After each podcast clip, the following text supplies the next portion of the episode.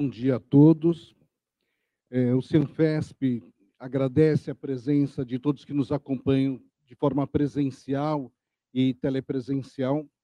Esse é o primeiro evento, depois de dois anos, primeiro evento híbrido que o Cianfesp é, realiza, né, depois de um tempo de pandemia, de uma série de, de, eventos, de webinars.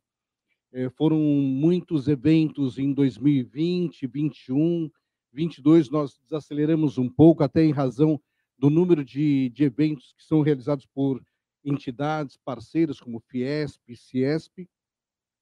Então, agradeço aí a presença de todos e pelo que o Lucas, né, que nos assessora aqui, nos passou, são mais de 70 pessoas que nos acompanham nesse evento. É, nós queremos registrar e agradecer a presença dos nossos diretores, o senhor Fabrício, que veio de Araraquara agora logo cedo, o senhor Eide e o senhor Márcio são os nossos diretores. Agradecemos também o Felipe Daldaz, que está proporcionando o nosso coffee break e tem nos assessorado aqui na, na organização do evento. E antes de nós passarmos a palavra para o nosso palestrante, Vicente Sevilha, que além de contador, especialista na área contábil, fiscal, tributária, palestrante da CNI, acho que o mais importante para nós é que é o nosso amigo já há quase duas décadas. Eu não sei se pode falar isso, né, Vicente? Quase duas décadas. É, então, é um prazer enorme receber de novo aqui, de forma presencial, o Sevilha. Mas antes de passar a palavra para o Sevilha, é, nós queremos convidar a todos que nos acompanham a acompanhar o Cianfesp nas redes sociais. Facebook, Instagram, YouTube, e passar para a gente no, nos e-mails do Cianfesp qual é a forma de comunicação melhor para vocês. O Cianfesp ele tem uma série de, de mecanismos de comunicação e é interessante a gente entender se esses mecanismos estão chegando até vocês. Então, se vocês puderem passar para a gente um e-mail ou passar lá um, uma mensagem no WhatsApp uma mensagem pelo Instagram, um direct no Instagram, olha, a melhor forma de, de comunicação é esse canal ou é outro canal, isso nos ajuda bastante no trabalho. O Cianfesp ele conta com uma série de parcerias, é, como é o caso das consultas à Serasa pela SSA Brasil, a BNT Normas, então os nossos associados têm descontos de 20% nas normas da BNT, e 5% na, nas normas, no valor das normas internacionais, ISO, por exemplo. É, quero convidar as nossas empresas associadas a participar de uma pesquisa salarial que está se realizando, sendo realizada. É um trabalho novo, é um trabalho único no mercado. Eu falo que é único porque realmente é único. O Senfest está desenvolvendo uma pesquisa salarial 100% online e 100% on-time.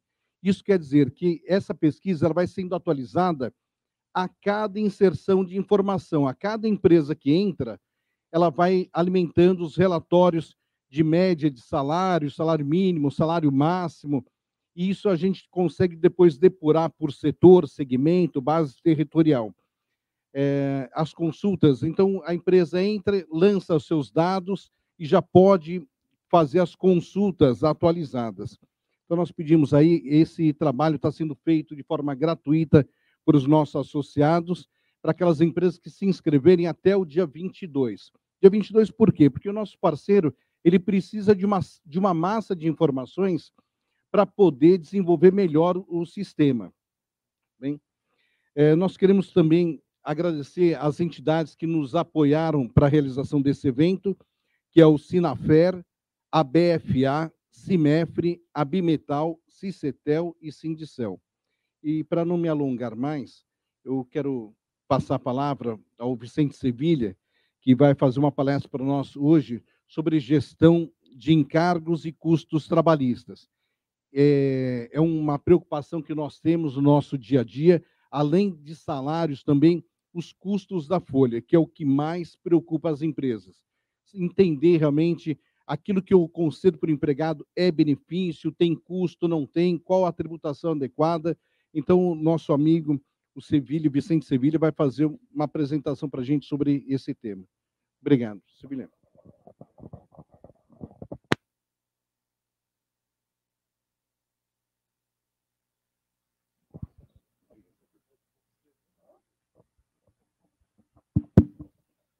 Muito bem, que bom estar aqui. Fazia tempo que eu não vinha presencialmente, né, Celso Sérgio? Obrigado, viu, a Cianfesp aos demais sindicatos que participaram. Muito bem lembrado também, obrigado, Lucas, que organizou tudo isso, né? E o pessoal da Audaz, o Felipe, que está aqui presencialmente hoje, e a vocês que vieram aqui presencialmente e que estão nos assistindo pela internet. É sempre bom. Vocês que estão assistindo pela internet podem fazer comentários. Dá para fazer tanto no Instagram quanto no YouTube, né, Lucas? Então, você, onde você estiver assistindo, você faz as suas perguntas e comentários. O Lucas, que está aqui no cantinho, ele vai acompanhando e ele vai de vez em quando me passando o que vocês tiverem de perguntas. E a gente que está aqui junto presencialmente, na hora você já me interrompe, né? Eu gosto sempre de eh, tirar dúvidas ao longo da conversa. Então, se vocês puderem, ao invés de guardar as perguntas para o final, vocês, quando tiverem dúvidas ou comentários a respeito do que eu estou falando, já vão me interrompendo e a gente já vai se encaixando né, em relação a isso. Ô, ô Sérgio, ontem eu comentei contigo né, que eu estava no Sebrae. Vou começar essa conversa contando um negócio que aconteceu no Sebrae. O Sebrae ontem fez um evento para o segmento de beleza. Então, eram salões de beleza. Né? E como o tema era beleza, claro, eles me convidaram, porque eu sou o ícone né, desse tema. Então, naturalmente, eu não podia deixar de estar presente. Né? E aí, o, Sérgio, eu de verdade, de verdade, eu conheço pouco detalhe da realidade dos salões de beleza, né? E aí pedi para eles antes de começar a falar, disse, tá bom, me conta quais são as dificuldades que vocês têm. É um segmento diferente, né? Nós estamos aqui no segmento industrial e tal, né? Mas olha que coisa interessante, né?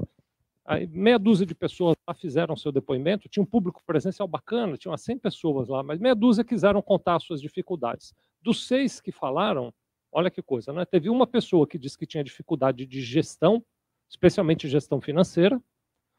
Uma outra pessoa disse que tinha dificuldade de atrair clientes, era uma dificuldade para ele. E os outros quatro que falaram disse que tinham dificuldade de contratar e manter talentos dentro da empresa. Então, mesmo no, em outros segmentos, é muito interessante, em qualquer lugar que eu vou conversar, quando eu vou perguntar, o, o, tema mais frequente de dificuldade é como é que eu faço para contratar e reter talentos dentro da minha empresa. Tá?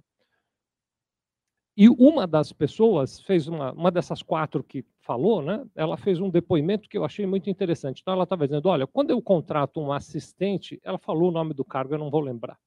Mas quando eu contrato, sabe aquela pessoa que varre o chão dos cabelos e que dá um mantém? Quando eu contrato uma pessoa dessas, o salário que eu ofereço é R$ 1.600. Esse é o salário dessa pessoa. Mas então eu preciso pagar, é claro, a empresa dela tem INSS, fundo de garantia, férias, 13 terceiro e todos os demais encargos que vocês conhecem tão bem, né? Tem um monte de encargos ali que precisam ser pagos. Acaba saindo do, do caixa do salão entre 3.500 e 3.800 reais mas não chega na conta bancária dessa pessoa nem os R$ 1.600 que é o salário dela, porque tem os descontos. Então acaba chegando na conta bancária dessa pessoa R$ 1.200, R$ 1.250. Então olha que disparidade, né?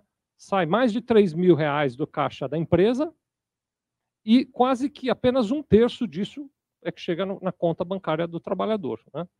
Então tem uma dificuldade muito grande nessa, nessa organização e talvez hoje a gente possa discutir um pouquinho sobre isso. Então, a ideia hoje é explorar um pouquinho esses caminhos que podem funcionar como alternativas, como metodologia para eh, tornar essa, esse equilíbrio entre o dinheiro que sai da empresa e o dinheiro que o trabalhador efetivamente consegue usar em seu proveito mais próximos.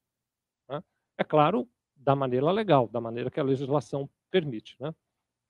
Mas antes disso, e o, Lucas, além de cuidar de transmissão e tudo, hoje ele vai me ajudar com os slides, né, Lucas? Então, antes disso, eu queria primeiro fazer uma rápida inserção. Vou tomar uh, o menor tempo que eu puder para isso, vou tentar ser bem rápido, para discutir com vocês a questão do mercado de trabalho em geral. Antes da gente olhar a questão de remuneração e de encargos, para a gente pensar como é que anda o panorama de contratação. E eu vou me basear eu tive agora no começo de junho, a primeira semana de junho, nós estamos transmitindo hoje, é 17 de agosto? 19. 19 de agosto. Vocês veem que eu sou uma pessoa super né, ligada nessas coisas. Vamos fazer direito esse negócio? 19 de julho, né? 9 e pouquinho, 9 e 15 da manhã, 19 de julho de 2022. Em junho, no mês 6, primeira semana do mês 6 de 2022, eu fui fazer um curso no Vale do Silício, fui fazer uma imersão lá no Vale do Silício, para tentar um pouquinho entender o que, que anda acontecendo nessas questões, né? E aí eu vou trazer assim um pouquinho do panorama de relação de trabalho que eu vi lá para a gente pensar juntos e depois a gente fala sobre essa questão de gestão de custos e de encargos. Vou trazer isso primeiro porque não é somente a questão de gestão de custos e de custos, perdão, e de encargos. Na verdade, é a gestão da relação de trabalho que parece que precisa ter um olhar mais amplo, né? Então, Lucas, vamos passar para o primeiro slide aí, você me ajuda aqui, por favor, querido? Ah, só tem o título, pode passar isso também. Então, um, um por vez aí. É, conforme você for passando, vai descer uma linha, tá, Lucas? Então, é interessante. Um problema muito grande que as empresas em geral têm, me contem vocês aqui, você que está online também pode contar. Vocês também têm dificuldade de manter as pessoas na empresa? É, é uma realidade para vocês? É, né? Cada vez mais eu ouço falar sobre isso, muito interessante. Começo do ano saiu uma pesquisa que é espantosa essa pesquisa. Essa pesquisa é feita no Brasil, uma pesquisa brasileira. Diz que 49% dos trabalhadores, isso foi no começo do ano, pretendia trocar de emprego em 2022. Isso quer dizer que metade das pessoas pretendem, ou se já fizeram, estamos na metade do ano, um pouco mais, né? Se já fizeram ou não, mas pretendem trocar de emprego agora em 2022. Manter as, as pessoas nos seus postos de trabalho tem sido um desafio muito interessante, né? Desafio diferente do que era antigamente, né? E os especialistas dizem que isso tem a ver com o que eles chamam de fit cultural. Fit cultural, ao longo da conversa, talvez a gente vá reforçando mais esse conceito, mas o fit cultural é aquele conjunto de elementos fora do salário que faz com que a pessoa se sinta bem trabalhando ali onde ela está trabalhando. Né? Então, os especialistas dizem que a maior parte dos desligamentos acontece porque não há esse fit cultural, ou seja, a empresa tem um modelo de trabalho que não bate com aquilo que o trabalhador quer. Isso ficou agravado com a pandemia. Né? Para o setor industrial, eh, talvez seja uma realidade um pouco diferente, porque as fábricas, em geral, continuaram operando mesmo durante a pandemia. Né? Mas se você pegar postos de que foi possível fazer trabalho remoto, a gente ouve muito dizer as pessoas não querem mais voltar para o trabalho presencial ou estão resistindo a voltar para o trabalho presencial. Né? Quando eu estava lá, por exemplo, o Elon Musk lá da Tesla mandou aquele e-mail que fez muito barulho por aí, né? dizendo ou as pessoas voltam para trabalhar ou nós vamos considerar que elas estão se demitindo. Né? Foi muito interessante. E por interessante que seja, muitos não voltaram. Tem gente que não voltou para trabalhar. Né? Então, as empresas têm esse olhar do fit cultural. Vamos passar mais um? E aí elas estão buscando, então, primeira alternativa, que talvez para a nossa realidade brasileira seja possa parecer um desafio maior, né? Que é usar tecnologia ao máximo para simplificar o trabalho manual. Porque as pessoas, em geral, têm tido cada vez menos atração pelo trabalho manual. Elas desejam outros níveis de trabalho, executar outras tarefas, né? especialmente quando a gente começa, claro, a olhar os profissionais mais jovens, né? Acho que para vocês também deve fazer esse sentido, esse eco, né? Muitos profissionais mais jovens já querem uma, um outro tipo de trabalho, um outro tipo de postura, né? Então, uh, essa questão da automação, ela parece que vai estar cada vez mais presente no mercado de trabalho e as pessoas vão querer ter atividades complementares a isso? E é interessante porque pode parecer um olhar de substituição, mas me parece que não é. Então, vou contar para vocês como é que acontece, como é que está, por exemplo, agora nos Estados Unidos, né? nessa uh, visita que fiz agora lá. Né? É, eu já tinha ido algumas vezes, mas eu não tinha visto isso ainda. Por exemplo, o hotel que eu fiquei, uh, eles servem muita panqueca, né? Então a panqueca lá, tem alguém na cozinha que precisava preparar e tal, né? Eles agora é uma maquininha, você vai aperta um botão, a maquininha espirra um, um, um pouquinho de massa, aquilo desliza numa esteira que assa, ela já cai assada do outro lado. Você mesmo se serve, você aperta o botão e pega a panqueca do lado de cá. Já não tem mais a pessoa ali trabalhando, né? O olhar natural de todos nós deveria ser. Então alguém perdeu o emprego por causa dessa maquininha. Poderia parecer alguma coisa assim. Mas nos Estados Unidos o que você encontra hoje são empresas que não conseguem contratar e que estão trabalhando em horário reduzido. Então, tem restaurantes, bancos que fazem uma jornada de trabalho reduzida porque não conseguem mais contratar, porque não tem mais mão de obra interessada em trabalhar nesses postos. Tá? Então, parece que essa questão da, da automação, ela, ao contrário do que no olhar natural poderia parecer, ela não é necessariamente um inimigo do trabalho, ela é algo que pode permitir que trabalhos mais valorosos sejam feitos pelo trabalhador humano. Né? E talvez trabalhos, no caso da indústria, por exemplo, talvez valha também esse olhar, né? trabalhos menos arriscados, né? porque o operador da máquina sempre está ali sujeito a um, a um, ambiente de grande risco. Né? Podemos passar mais um aqui? Outra metodologia que está sendo muito comum no que diz respeito à contratação de. Eh, aqui eu não vou usar o nome de mão de obra, mas de, de uh, uh, serviços, né? é o que eles chamam de contratação de mão de obra e de conhecimento de especialistas on demand, só quando precisa. Né? Então, ao invés de você ter na sua equipe um grande especialista para um assunto X, você eventualmente contrata esse especialista por uma, um período de horas para o qual você precisa. A gente até vai falar depois, mais adiante aqui. No Brasil, agora a legislação já permite o contrato de trabalho intermitente, por exemplo, né, em que você tem é, é, o contrato de trabalho intermitente é exatamente a contratação de especialidade e conhecimento sob demanda, quando eu preciso, especificamente para aqueles momentos em que eu preciso, né? ao invés de ter um especialista à minha disposição o tempo todo. Né? Passa mais um, Lucas, por favor, meu querido. Uh, um desafio muito grande para a cultura em geral né, da, das empresas é esse tópico que eu estou colocando aqui. Aliás, eu devia ter dito, não disse. Eu deixei um QR Code em todas as telas, viu, pessoal? Vocês estão aqui, vocês que estão aí também. Se você escanear esse QR Code, você tem todos os meus dados de contato para depois, se precisar falar comigo e tal, vocês podem escanear aí, viu? A gente pode continuar a conversa. Inclusive, depois, quem se inscreveu, a gente vai mandar os, os slides naturalmente, né? Mas se você eventualmente não se inscreveu, me manda uma mensagem que eu mando o slide para você depois, tá? Essa frase ela é muito poderosa, né? Contrate pessoas para te dizer o que fazer e não o contrário. E é interessante porque é contraintuitivo, né? Geralmente, nós temos a tendência de contratar pessoas que dependem da nossa orientação ou que, segundo a nossa visão, dependeriam da nossa orientação. Gente que eu preciso dizer o que cada um precisa fazer, né? E a tendência, não apenas é, a tendência do ponto de vista de gestão, mas a tendência, inclusive, do ponto de vista de comportamento das pessoas, é que elas tenham espaço para dizer o que fazer e não o contrário disso. E não que a gente seja é, o, o chefe que precisa dizer tudo. Né? Acho, aliás, que o próximo item já fala sobre isso. Né? Não, mais adiante um pouquinho, mas pode deixar aí por enquanto.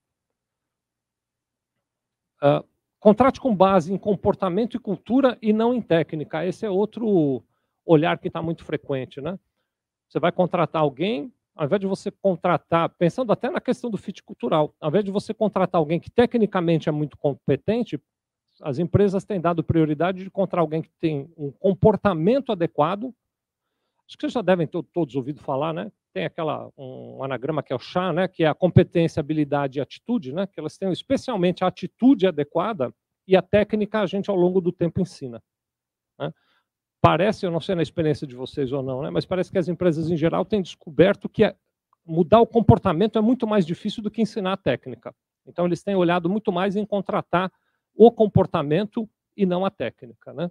Isso, isso tudo pode parecer que não, mas todos esses itens aqui são elementos de redução de custos trabalhistas. Porque eu tem um custo oculto, né? A gente normalmente, quando fala de custos trabalhistas, nós falamos sobre é, custos ligados a encargos, né? Então, fundo de garantia, férias, décimo terceiro, adicional de férias e coisas desse tipo. Mas tem um custo trabalhista que todos nós vivemos, que é o custo de você contratar uma pessoa investir nela durante muito tempo para capacitação, treinamento, habilidade, e essa pessoa ir embora, e depois você precisa contratar outra pessoa, tem toda uma curva de aprendizado, isso custa muito caro, né? Fora o elemento de que essa pessoa eventualmente pode ir embora para a concorrência, e a partir disso você formou um talento que a concorrência vai aproveitar e você não. Então você está capacitando ainda uh, o teu concorrente na competição contigo, né? Então, essa questão de você ter o fit cultural e contratar a cultura adequada é muito importante. O que me parece que é o grande desafio quando eu olho para isso, eu não sei se vocês pensam da mesma maneira, é exatamente entender qual é a cultura da empresa de cada um de nós. Né? Porque esse elemento da cultura da empresa de cada um de nós não é aquilo que está na cabeça de cada um de vocês, mas é aquilo que de fato acontece no dia a dia dentro da empresa. Né? De que maneira aquela empresa acontece. Então, a gente vai começar a ouvir, é lógico que aqui eu vou trazer um extremo, mas a gente vai começar a ouvir cada vez mais com frequência, acho que você já tem ouvido falar disso, sobre uh, o ambiente tóxico de trabalho. Eu não sei se vocês já ouviram essa expressão, né? mas o ambiente tóxico de trabalho é aquele ambiente no qual a pessoa se sente oprimida durante o tempo todo. Se é verdade ou não que ela está oprimida, não faz diferença. O que faz diferença é a sensação que a pessoa tem. Se ela se sente oprimida, tem algo errado naquele ambiente. Né? Então, as pessoas não aceitam mais trabalhar nesse tipo de ambiente. Né? E se a gente for avaliando, não é apenas isso. A gente começa a ir para outros lados, aonde o trabalhador ele quer se sentir não, não, chegamos nem em números ainda, não estamos nem falando de salário, né? mas ele quer se sentir útil, ele quer se sentir importante, ele quer se sentir alguém que é capaz de aprender, que é capaz de contribuir. Eu ouço muito dos trabalhadores que eu entrevisto por aí, com quem eu converso, depoimentos do tipo: eu dou ideia e ninguém me ouve. Ninguém se preocupa comigo. Ninguém ouve o que eu tenho para dizer e ninguém vem perguntar a minha opinião sobre nada. É, então, esse ambiente em que o trabalhador se sente inserido parece que é um ambiente no qual a gente consegue ter uma relação de trabalho mais duradoura. Né? Vamos passar mais um aí, Lucas? O pessoal da internet também tem passado, né? Boa. Outra visão que está muito forte lá no Vale do Silício atualmente é essa questão. Tudo se resume a ter as coisas feitas. Na prática, a gente pode pensar no seguinte: eu não sei se vocês já viveram esse tipo de situação, né? Você pega o currículo de alguém, o currículo é maravilhoso, o currículo é sensacional, o currículo é impressionante, seja para qual vaga for, né? É o currículo dos sonhos, é perfeito. E não é um currículo mentiroso, tudo que está ali é verdade, né? Mas uh, o currículo por si só tem perdido importância de uma maneira geral. De novo, até numa, num complemento da ponte, do ponto anterior, né? O que tem tido muita importância é, mas você é capaz de pôr tudo isso em prática? Você é capaz de executar isso de verdade, especialmente de maneira autônoma? Você é capaz de fazer isso de maneira independente? Ou você precisa de acompanhamento, monitoramento o tempo inteiro? Né? Porque é outro custo trabalhista que não fica claro para nós. A gente não percebe esse custo de maneira clara. É o quanto eu gasto de tempo tempo que eu poderia dedicar a vender mais, a desenvolver novos produtos, a desenvolver novos fornecedores, a abrir novos mercados, a buscar linhas de crédito mais interessantes, enfim, tempo que eu podia dedicar para várias outras questões, mas quanto tempo eu gasto para cuidar da minha equipe?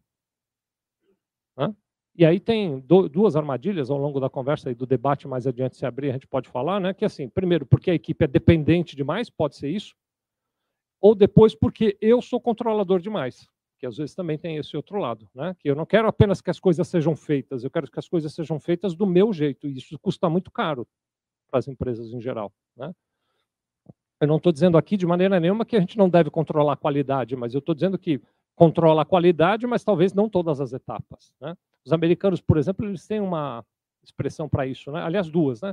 Eles dizem assim, que o ambiente de trabalho antigo, ou clássico, ele é um ambiente que eles chamam de TOWE, T-O-W-E, que é o Task Oriented Work Environment. É um ambiente de trabalho orientado para tarefa. Então, eu fico cuidando de cada coisa que o meu trabalhador está fazendo ali no detalhe. Consome muita energia, porque eu tenho que olhar cada passo. Né? E que o ambiente que eles dizem que deve ser o ambiente do futuro, ou que já deveria ser talvez até o do presente, é o ambiente ROWE, R-O-W-E, que é o Result Oriented Work Environment, que é o ambiente de trabalho orientado para o resultado e não para as tarefas. Né? É um ambiente mais leve. Podemos passar mais um, Lucas, por favor? Obrigado. E aí eles olham para isso, né? Contrate resolvedores de problemas. Pessoas que são capazes de resolver problemas. Resolver problema é, é mais do que simplesmente fazer o que precisa ser necessário, né? Mas é identificar exatamente qual é a causa verdadeira do problema. Porque muita gente, é, ao invés de resolver o problema, resolve as consequências, lida com as consequências e não com a origem, né? não com o que a gente poderia chamar de causa raiz do problema. Né? Então, esse olhar de contratar resolvedores de problemas é um, um olhar de que eu contrato pessoas que se motivam a resolver problemas. Eu não sei se na empresa de vocês acontece isso ou não, mas eu vejo isso em muitos lugares por aí, inclusive na nossa empresa lá. Né? Determinada coisa que precisa ser feita, determinada rotina ou determinada tarefa, como vocês quiserem chamar, ela tem uma dificuldade qualquer no meio do caminho. Né?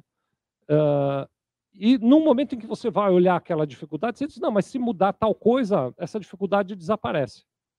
Mas muitos profissionais que estão trabalhando, às vezes até nas nossas equipes, eles não têm esse olhar de resolver o problema, eles têm o olhar de conviver com o problema. Eles dizem, então é assim mesmo, esse problema que está aqui é complicado, é desse jeito que tem que ser, não há nada que se faça para mudar isso.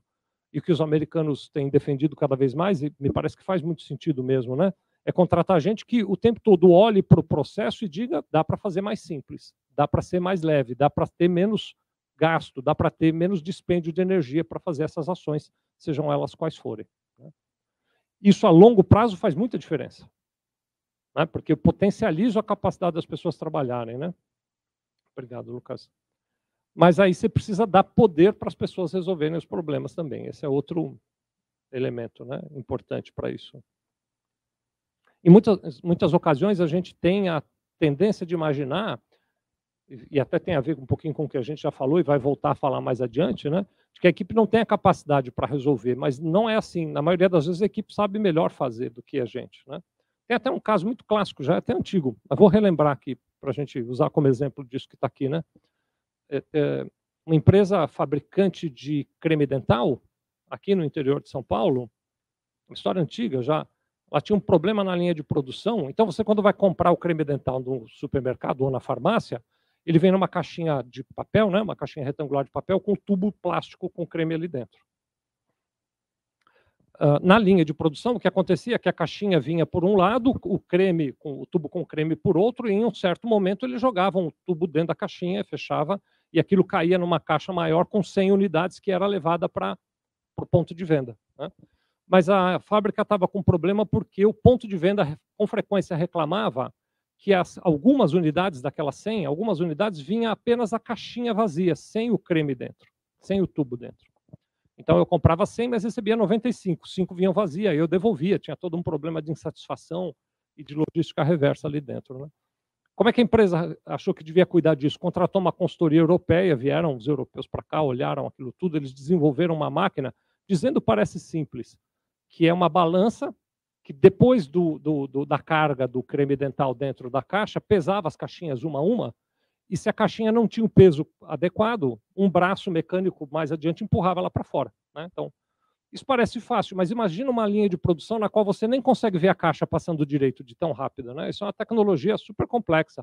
Bom, desenvolveram essa máquina e o negócio, de algum jeito, funcionou, custou alguns milhões de dólares, mas eles pararam de ter reclamação do ponto de venda. Né? Então, uma, veio alguém externo para dizer como resolver. Um belo dia, a diretoria, uh, que a empresa de origem europeia veio para São Paulo, foi visitar a fábrica porque queriam conhecer essa bendita máquina. Né? E quando chegaram no ponto, descobriram que a máquina estava desligada. Não, tava, não estavam usando. Né? E aí, mas como é que desligaram? Como é que pode e tal? E o, a equipe que trabalha naquele lugar explicou para eles: falou, essa máquina nunca funcionou. Desde que ela foi comprada, ela nunca funcionou, porque ela pesa errado, o braço trava, empurra a caixa errada para fora. A máquina deu mais confusão do que solução. E o pessoal da direção dizendo, não, não pode ser, porque nós não temos mais reclamação no ponto de venda. Né? Disse, não, não tem porque nós resolvemos o problema. Nós fizemos uma vaquinha aqui, o pessoal da, da sessão, juntamos 80 reais, compramos um ventilador e a gente pôs aqui. A caixa, quando passa vazia, o ventilador empurra ela para fora e não precisa de toda essa coisa toda. Né? Então, quando a gente fala sobre de poder para as pessoas resolverem, é exatamente isso, é de você dar a liberdade das pessoas que estão ali vivendo o problema. Eu vou até mudar, ao invés de só dizer dar poder, dar até o desafio de dizer, resolva você, me diz como é que você resolveria essa questão. Né? Vou passar mais esse aí. Outro olhar muito grande que tem é a questão de contratar diversidade. Né? Não apenas a diversidade, talvez, mais óbvia, né? de, por exemplo, é, sexo, gêneros, uh, raça, religiões, não só isso, mas a diversidade da maneira de pensar, né? Não sei se vocês já ouviram falar do método DISC, que faz uma classificação das pessoas, né? Então ele, cada um de nós é de um jeito. Tem gente que é mais visual, tem gente que é mais uh, verbal, tem gente que é mais auditiva, né? Mais sensorial e tal, né? Cada pessoa tem uma maneira de ser. Quanto mais diversa for a equipe, melhor. Tudo isso não parece, mas são elementos de redução de custos trabalhistas porque eu vou enriquecendo a minha empresa. Né? Uh, Outra técnica que está sendo muito debatida por aí é a questão de adotar entrevistas de permanência e não apenas as entrevistas de desligamento. Não sei quantos de vocês já fazem entrevista de desligamento, isso é razoavelmente comum, né? Mas a entrevista de desligamento, vou comparar aqui, é uma necrópsia, né? Você vai descobrir a causa mortis. Então você vai lá descobrir por que, que o indivíduo morreu, né? Na entrevista de permanência, você descobre por que, que ele ainda está conosco, o que, que a gente tem de bom e o que, que a gente não tem de bom, né? quais são os, os, elementos positivos que fazem com que as pessoas fiquem na nossa empresa. Isso ajuda a entender qual é a cultura da nossa empresa e que tipo de pessoa eu devo atrair. Né? Oh, mais um, Lucas. Outro conceito muito amplo que está sendo cada vez mais discutido é essa questão do network force. Né? Acho que é uma analogia bacana, é assim, o sujeito que vai entregar pizza na sua empresa, quando a sua equipe fica até mais tarde trabalhando, ele faz parte da sua força de trabalho. Ele também ajuda a sua empresa a atingir os resultados que ela tem que atingir. E ele também precisa ser cuidado de alguma maneira, precisa ser reconhecido de alguma maneira. É um olhar mais amplo para a força de trabalho. A tendência é uma tendência, parece, no sentido de que eu, eu, não vou ter apenas a minha equipe mais como força de trabalho, mas eu vou ter várias energias agregadas que permitem que o meu negócio aconteça. Né? Podemos mais um, Lucas? E um dado muito interessante que para a gente pensar, né? Quando a gente, especialmente quando a gente fala sobre redução de custo e de encargos, né? 45% das pessoas da geração Z, geração Z é aquela turma que nasceu de 1995 até 2010, como eu, por exemplo, né? Eu sou da geração Z. Você pegar 45% das pessoas da geração Z disse, dizem que topariam ganhar 20% menos para trabalhar numa empresa que tenha um propósito que elas acreditem como válido. Hã? Então, discorda aqui, por favor. Espera aí. Obrigado. Para quem está nos assistindo, só fala teu nome para eles saberem. Meu nome é Eide, empresa Zoe.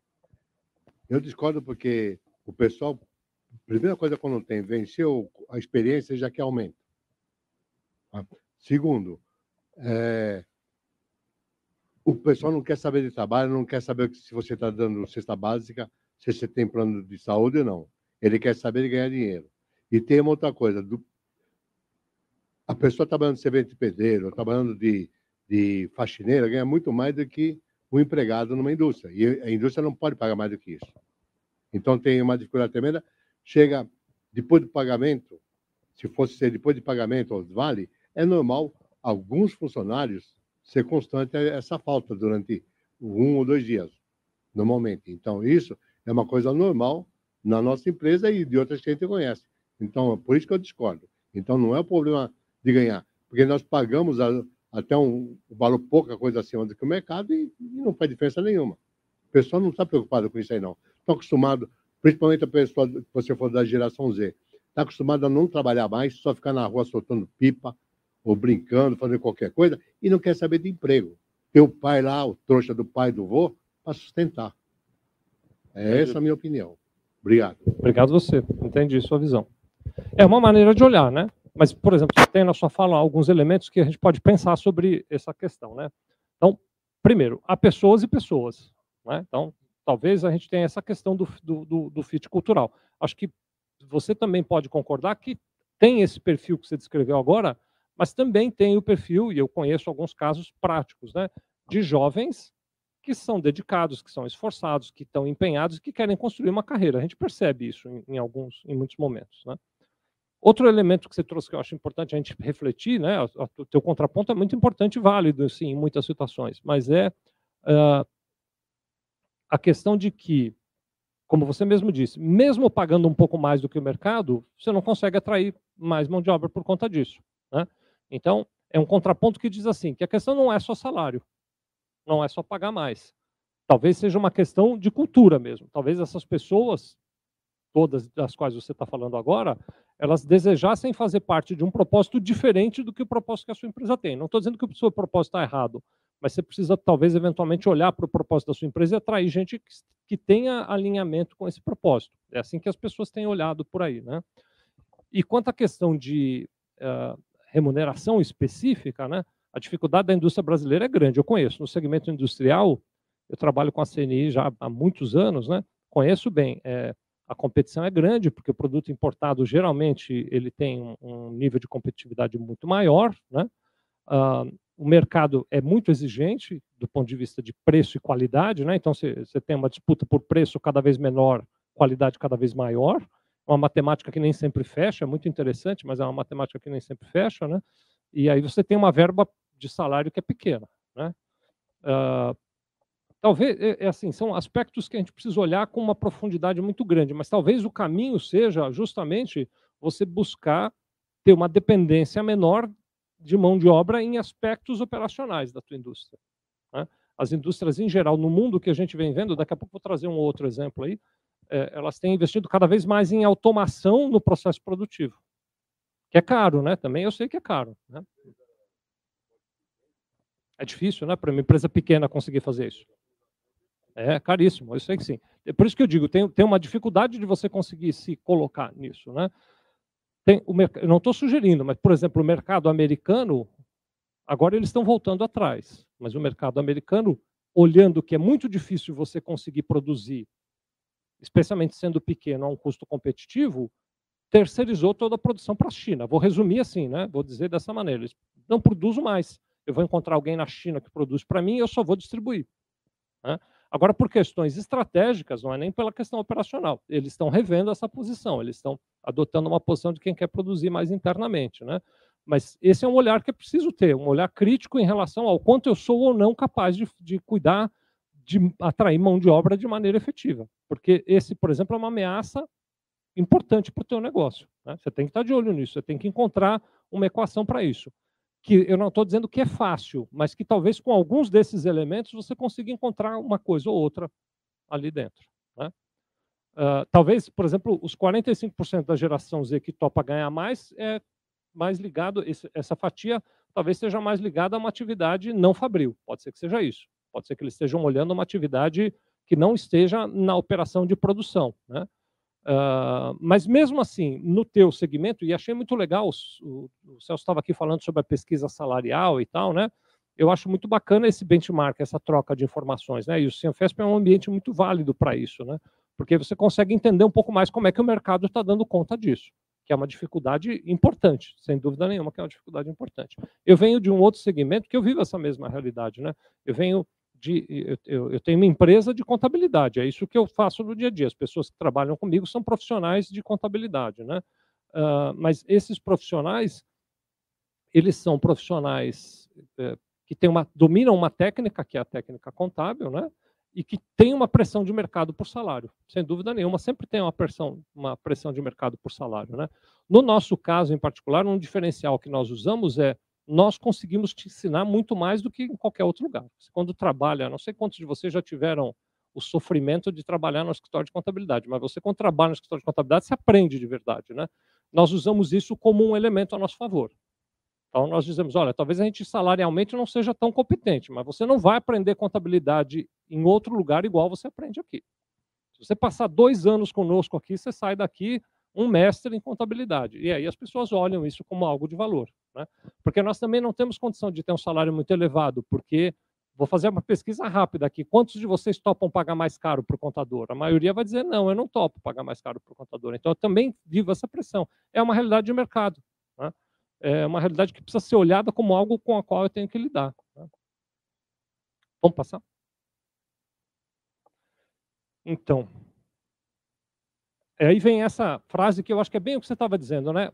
Os trabalhadores eles estão em vantagem agora.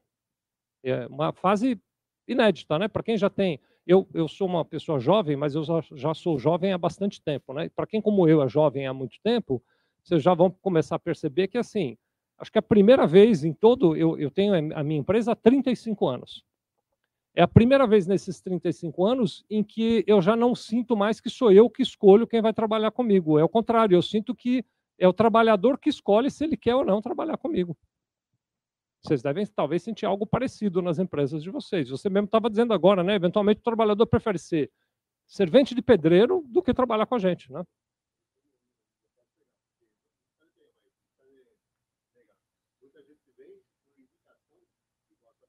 Isso. Isso mesmo.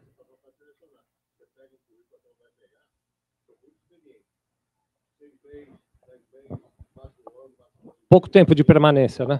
É, pouco tempo de permanência.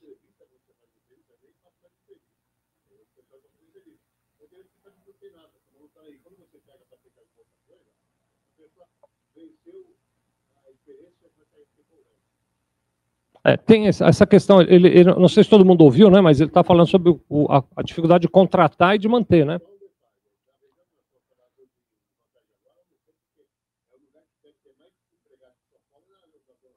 Você está na Zona Leste, na Zona Leste de São Paulo. Mas não é a questão de estar tá empregado ou não. É.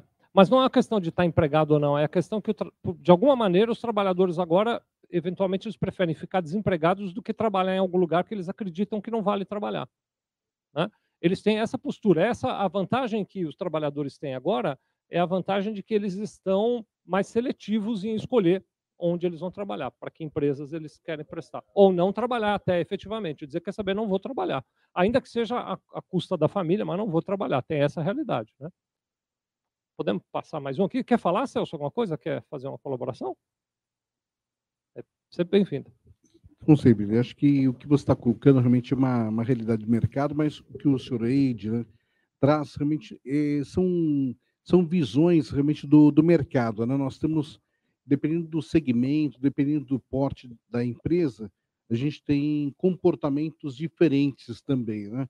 da localização da empresa. Então, isso daí varia bastante, mas o que você está trazendo realmente é, são pontos a serem observados pela, pelas empresas e a gente vem ver que muitas, é, muitas organizações vêm trabalhando realmente dentro desse sentido, né? É, quando, quando a gente vai, porque pode ter esse, esse discurso, né? O, o Celso e o Anjo está colaborando também nesse pensamento, né? Você pode olhar assim e dizer, bom, então, as empresas de sucesso conseguem fazer isso. Você poderia ter esse olhar. Então, isso é algo que só é possível para as empresas que são muito grandes e que têm muito sucesso. Eu quero provocar aqui um outro olhar para vocês pensarem, né? Porque cada um está no seu dia a dia, né? Não vim aqui dizer o que é certo ou o que é errado. Mas tem um outro olhar que pode dizer assim, que quem consegue fazer isso acaba construindo uma empresa de sucesso. É um olhar diferente, né? Do ponto de vista do olho. Tem muitos desafios, mas o ângulo que eu estou trazendo aqui é um ângulo que talvez uma diversidade de opções permita minimizar, não eliminar, mas minimizar esses sintomas todos né, que você está descrevendo. Passa mais um aqui, por favor. Então, por exemplo, olha que coisa, muitas empresas estão trabalhando, a palavra em inglês é unboss, que é em retirar os chefes. Olha que coisa interessante, né? É, é até difícil imaginar para alguns de nós, né? Eu mesmo tenho alguma dificuldade de imaginar como é que é uma empresa sem chefe, né? Mas é uma empresa na qual todo mundo é responsável por resolver os problemas. Né? Quando tem, tem, essa, isso tem a ver com a cultura, quando todos, quando vê algo de errado, fazem ali. Mas esse um boss não é simplesmente assim, não, não tem responsável, não, não é isso. Tem uma organização diferente. Vamos passar mais um, Lucas, que aí talvez fique mais fácil, né? Então, no modelo clássico de chefe, né, usando essa palavra, a gente teria um chefe que é obrigado a saber todas as respostas e que diz para a equipe o que a equipe tem que fazer. Né? Esse é o modelo clássico. O modelo de um boss, então, sem o chefe, ele tem a, a, noção clara de que ele não precisa saber todas as respostas. O desafio do chefe não é saber todas as, as respostas. O desafio do chefe é identificar claramente qual é o problema e guiar a equipe dele na busca de solução para aquele problema que está afetando a empresa naquele momento. É muito diferente, né? porque a pessoa passa a se sentir parte daquilo que ela está fazendo. É lógico que remuneração, Andy, é, é, é necessária, sem dúvida nenhuma que é necessária, né?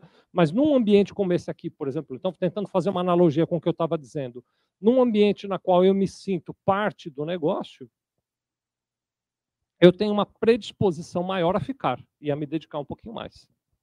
Não quer dizer que eu vou ficar para sempre e que vou aceitar trabalhar de graça, mas aumenta a minha predisposição de ficar nesse ambiente. Né? Vamos passar. Agora, eu queria vou rapidamente aqui falar do futuro, para depois a gente entrar no tema central da nossa conversa. Né? Essa relação, Andy, que já não está fácil, segundo você mesmo contou para nós, né? Ela, os especialistas dizem ela vai ficar mais desafiadora ainda, em virtude do que vem pela frente. Né? Então, vou trazer algumas coisas que eu andei vendo agora recentemente lá. Por exemplo, coaching baseado em inteligência artificial. Essa coisa do coaching, não sei quantos de vocês já acompanho isso muito de perto, mas o coaching é ter alguém que conversa comigo sobre a minha carreira. Né? Naturalmente, talvez no ambiente fabril, especialmente no ambiente da fábrica, isso seja eventualmente menos presente, eu não sei. Mas já existe coach baseado em inteligência artificial. Não é a pessoa, você assina um software e ele vai planejando a sua carreira junto com você. Né? Isso, por exemplo, no ambiente fabril pode ser inspirador. Eu não sei se funciona ou não, se é sonho demais ou não. Né? Eu, eu não toco uma fábrica, mas vocês que tocam podem pensar nisso. Né? Mas imagine se vocês são capazes de pensar na carreira de cada uma das pessoas que trabalham dentro da empresa de vocês. Né? E ajudar essas pessoas a construir uma carreira para elas. Né? Talvez elas vejam um elemento de valor maior de ficar na nossa empresa. Né? A Tesla, tudo bem que é a Tesla, Andy, eu estou num exemplo exagerado, né? Mas a Tesla tem o Optimus, vocês já viram? É um robô humanoide que a Tesla está desenvolvendo. Na internet vocês vão achar a imagem Optimus, pesquisem lá, vocês vão ver. Ele tem, é humanoide porque ele tem um corpo é mecânico, mas parece um corpo humano, né? Olha o projeto da Tesla, assim que já tá, o, o, robô já está andando. Eu fui visitar a Tesla. Né? O projeto deles é até o final de 2024. Então nós estamos em 22. Ano que vem eles começam e até o final de 2024 eles querem não ter mais humanos nas fábricas, eles vão ter só os óptimos trabalhando na fábrica. Aí você imagina o impacto que isso vai trazer, né? Aonde é que isso vai chegar, né? Inicialmente pode parecer assustador, mas se você parar para pensar, Andy, toda a tecnologia. Então, eu me lembro, talvez os meus exemplos já estejam fora da, da, do contexto, mas enfim, eu me lembro do primeiro computador que eu comprei para a empresa, o primeiro, né? 1989. Eu comprei num consórcio, eu fiz um consórcio para conseguir comprar um computador de tão caro que era o preço de um carro. E eu comprei um, um, primeiro computador. Hoje em dia, não é que é barato, mas hoje em dia você não precisa fazer um consórcio. Vai, você junta um dinheiro ali, ainda mais numa empresa, você junta um dinheiro, você compra um computador. Divide em 12 vezes e está resolvido o problema ali e tal, né? Então, hoje o teu olhar pode ser, não, mas isso é para Tesla. Mas eu arrisco dizer que daqui a 10 anos o Optimus vai estar disponível para você ter na sua fábrica por um preço acessível. Eu não estou aqui defendendo a substituição do ser humano, não é isso. Eu só estou dizendo que assim, se o ser humano não quer mais trabalhar na fábrica, tira ele da fábrica, vamos pôr uma máquina, vamos dar para ele uma outra missão que para ele faça mais sentido. Né? Esse é um desafio que não é só empresarial, ele é social até, de entender como é que eu aproveito o bem-estar das pessoas e as energias das pessoas. Né? Por exemplo, agora no, no, no, ambiente de tecnologia, ele já tem programas que são capazes de escrever programa. Temos, temos uma. Tá, tá aí o microfone, né, Celso? Fala teu nome também para o pessoal. Eu sou Cristiane. Oi, Cristiane. É, se, se, eu puder fazer uma contribuição, há, acho que 20 anos atrás a gente já falava de trabalhos que são humanos porque lesionam porque as pessoas acabam desenvolvendo doenças, né? Então, de movimento repetitivo e tal, né? O que aconteceu, eu acho que foi por conta da condição social nossa nesse país, a gente teve que lidar com isso por muito tempo ainda, né? E agora, esse movimento que você disse, de que as pessoas não querem mais trabalhar na fábrica, é, eu vejo isso. É, por mais que a pessoa esteja desempregada, ela, ela às vezes não quer, de fato, trabalhar na fábrica, ou ela fica lá seis meses, que é quando ela vai conquistar de novo o direito do seguro-desemprego, e ela pode comer, e comer tá bom. Tem uma, uma parcela da, da sociedade Nossa. que fala assim: comer tá legal, é isso aí, é, é só disso que eu preciso, né? Então, eu, eu acredito nesse movimento, sim, como até uma resposta ao que o ser humano está buscando em termos de qualidade de vida, bem-estar, etc, etc. E que sim, traz desafios enormes para a indústria, né? Que a gente não sabe ainda, né? Mas acho que se a gente olhar para a Tesla, para as empresas europeias, é, daqui a, a gente não chegou aqui no Brasil ainda, acho que por, por conta do nosso atraso econômico, social, mas vai chegar. Né? Então, eu, acho que a gente vai sim se aproximar dessa realidade. Então, é, aqui até a gente tem essa frase: ó, o futuro já está aqui, apenas não está igualmente distribuído. Né? Então, é, o futuro já está por aí. Né? No meu segmento, vou voltar para o meu segmento, que é o segmento de contabilidade, como eu já descrevi para vocês, nós já temos robôs que fazem boa parte do trabalho que até outro dia nós fazíamos na mão. Não são robôs humanoides, são robôs programas, né? Que são capazes de fazer boa parte do que a gente fazia até um tempo atrás. É uma realidade. Está colocado lá dentro.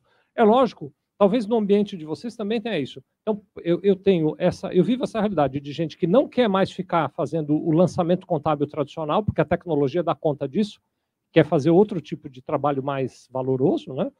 Mas eu também tenho do outro lado gente que ainda quer ficar nisso, que não quer avançar. Então tem essa transição, né? O desafio, Andy, é a gente, né, que está olhando e vivendo isso tudo, como é que a gente cuida disso, né? Mas imaginem, programas que tem mais uma fala aqui.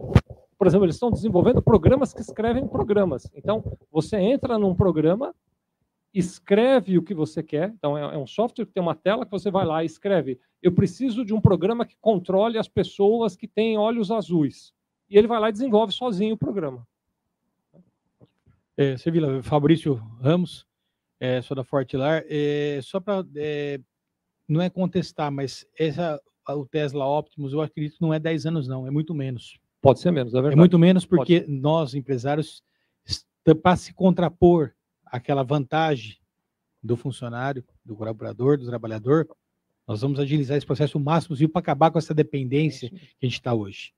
É triste, a realidade é muito mais grave do que o Ed é, pregou. Porque eu não estou falando da Zona Leste, estou falando do interior, uma cidade de 200 mil habitantes, com grandes empresas, em tese rica, é, que está para ser instalada uma cervejaria chamada Estela Galícia, que vai causar um caos para nós empresários, porque o pouco de mão de obra decente, quando eu falo qualificada, não é tecnicamente, é comportamentalmente, comportamentalmente. socialmente falando. Eu preciso contratar 10, eu não encontro nos meus 700, 800 currículos 10 pessoas que estão dispostas a trabalhar? Não. Todas querem um emprego, mas dispostas a trabalhar, não. A empresa é, é mais pormenor, a gente pode dizer mais por, de forma pormenorizada, ela tem diversos incentivos, e essa questão cultural, que foi falado do FIT, cultural, eu acredito plenamente também. Mas é, é uma dificuldade tremenda, tanto é que um dos motivos que me fez deslocar 300 quilômetros durante a madrugada toda foi justamente tentar descobrir alguma fórmula mágica, alguma dica dessas todas que eu já conheço. Mas esse é o grande desafio. Agora, só um outro. Estou com medo de você ter vindo à toa.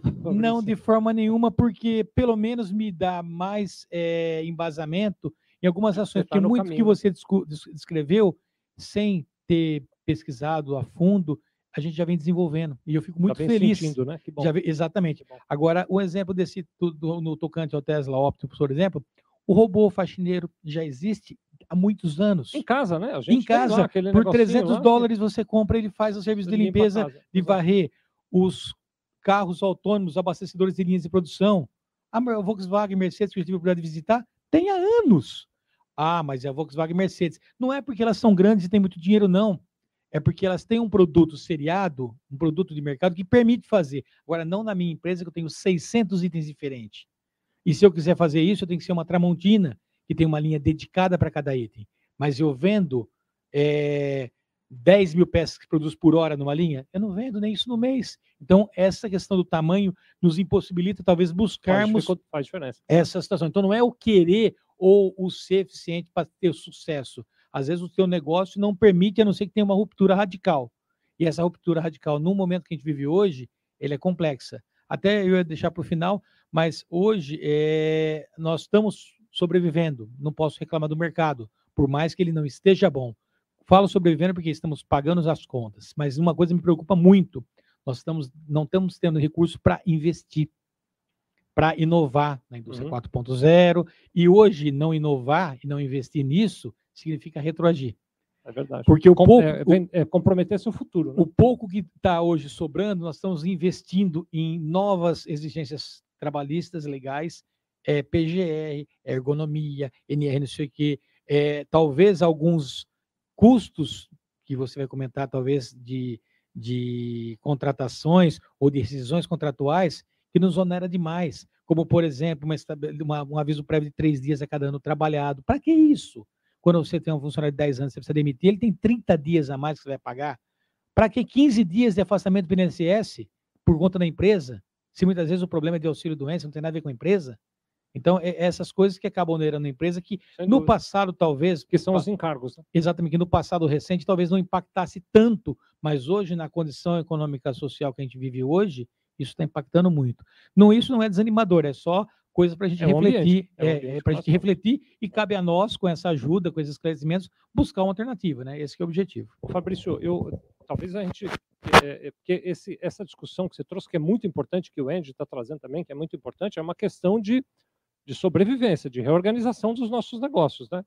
Como é que a gente reorganiza os nossos negócios? Então isso pode passar por desafios eh, gigantescos, como por exemplo definir que estratégia de negócio eu vou ter.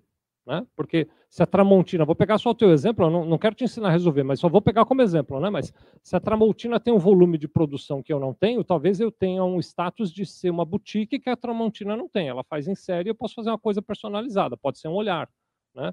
Então, para cada negócio a gente vai estar o tempo todo desafiado. Mas não pensem, eu não sei se isso alivia, talvez não alivie, mas não pensem que é só a indústria que está passando por isso, né? Todos os segmentos da economia estão passando por isso. Os bancos, por exemplo, que são empresas gigantescas que têm lucros bilionários, eles estão desesperados com as fintechs. E eles estão usando as alternativas que eles têm hoje, que é comprar. Eles saem comprando as fintechs. Mas até quando eles vão ser capazes de comprar toda essa turma? Porque agora eu fui visitar a PicPay tem duas semanas. PicPay é uma fintech também nesse segmento, né? Fiquei chocado. Eles estão avaliados em 25 bilhões de dólares. É, é, muito dinheiro, 25 bilhões de dólares. Mesmo para o Itaú comprar, mesmo para o Bradesco comprar 25 bilhões de dólares, é muita grana. Então a gente já começa a ter fintechs que estão fora da capacidade dos bancos lidarem. Né? Então você veja, alguém que tem tanto dinheiro, Andy, como, uma, como um banco, está ameaçado pela mudança, né? E não é só isso, né? A gente vai para outro. Outro dia estava conversando com um amigo, olha que coisa interessante, né? Os humoristas, sabe o pessoal de stand-up comedy, por exemplo? Eles precisam se reinventar. Aliás, precisaram, porque o que a gente fazia, o que eles faziam humor até 10 anos atrás, hoje não pode mais fazer humor. Né? Eu até entendo que isso é um progresso, não vou nem discutir, tinha coisas que podiam ser ofensivas, mas o que eu estou querendo trazer aqui é que nem no humor você não pode mais ser a mesma pessoa. Então, é uma característica dos negócios, nós temos que sobreviver a isso. Né? O que eu estou trazendo hoje aqui aos poucos são pensamentos, provocações de o que, que eu poderia fazer no meu ambiente, como você mesmo disse, né, Fabrício? Deixa eu olhar essas coisas e entender, né? Vamos mais um, Lucas. Aí a gente entra em questões como, por exemplo, metaverso, criptoativo, realidade virtual, realidade aumentada. Acho que vocês todos devem ter ouvido falar disso com frequência, conhecem em algum nível de profundidade ou outro nível de profundidade, mas são realidades que vão impactar mais ainda nessa situação, mais ainda nessa questão. Né? Então, Uh, tem empresas que usam, por exemplo, remuneração em criptoativo com os funcionários para atrair mais talentos. Dependendo do perfil do funcionário, né? não pago só em dinheiro, pago também em criptoativo. Né? Tem empresas que usam esses ambientes. No ambiente industrial, especialmente, essa questão da realidade aumentada deve trazer um impacto muito grande. Tem um, um, um projeto, eu não me lembro se eu listei ele aqui ou não, mas se eu listei não faz mal, eu conto antecipadamente. Eu vi isso lá. É uma lente de contato Imaginem uma lente de contato. Só que ela não é. Quem já usou lente, eu, por exemplo, já usei lente, uma lente gelatinosa, você põe no olho, ela é super fininha, você nem percebe que ela existe. Essa lente ela é mais grossa do que uma lente gelatinosa e ela é dura, ela não é flexível, né? Mas é uma lente de contato que você coloca no olho, pronto, coloquei no olho. Conectado com o meu aplicativo de GPS, eu vejo a realidade, mas eu vejo também as setas indicando onde eu devo entrar, quantos metros da, da rua onde eu devo entrar, qual a velocidade em que eu estou. Né? Se eu olhar para esse código de barras que está aqui, que aliás, lembrando para quem não viu, tem os meus contatos, né?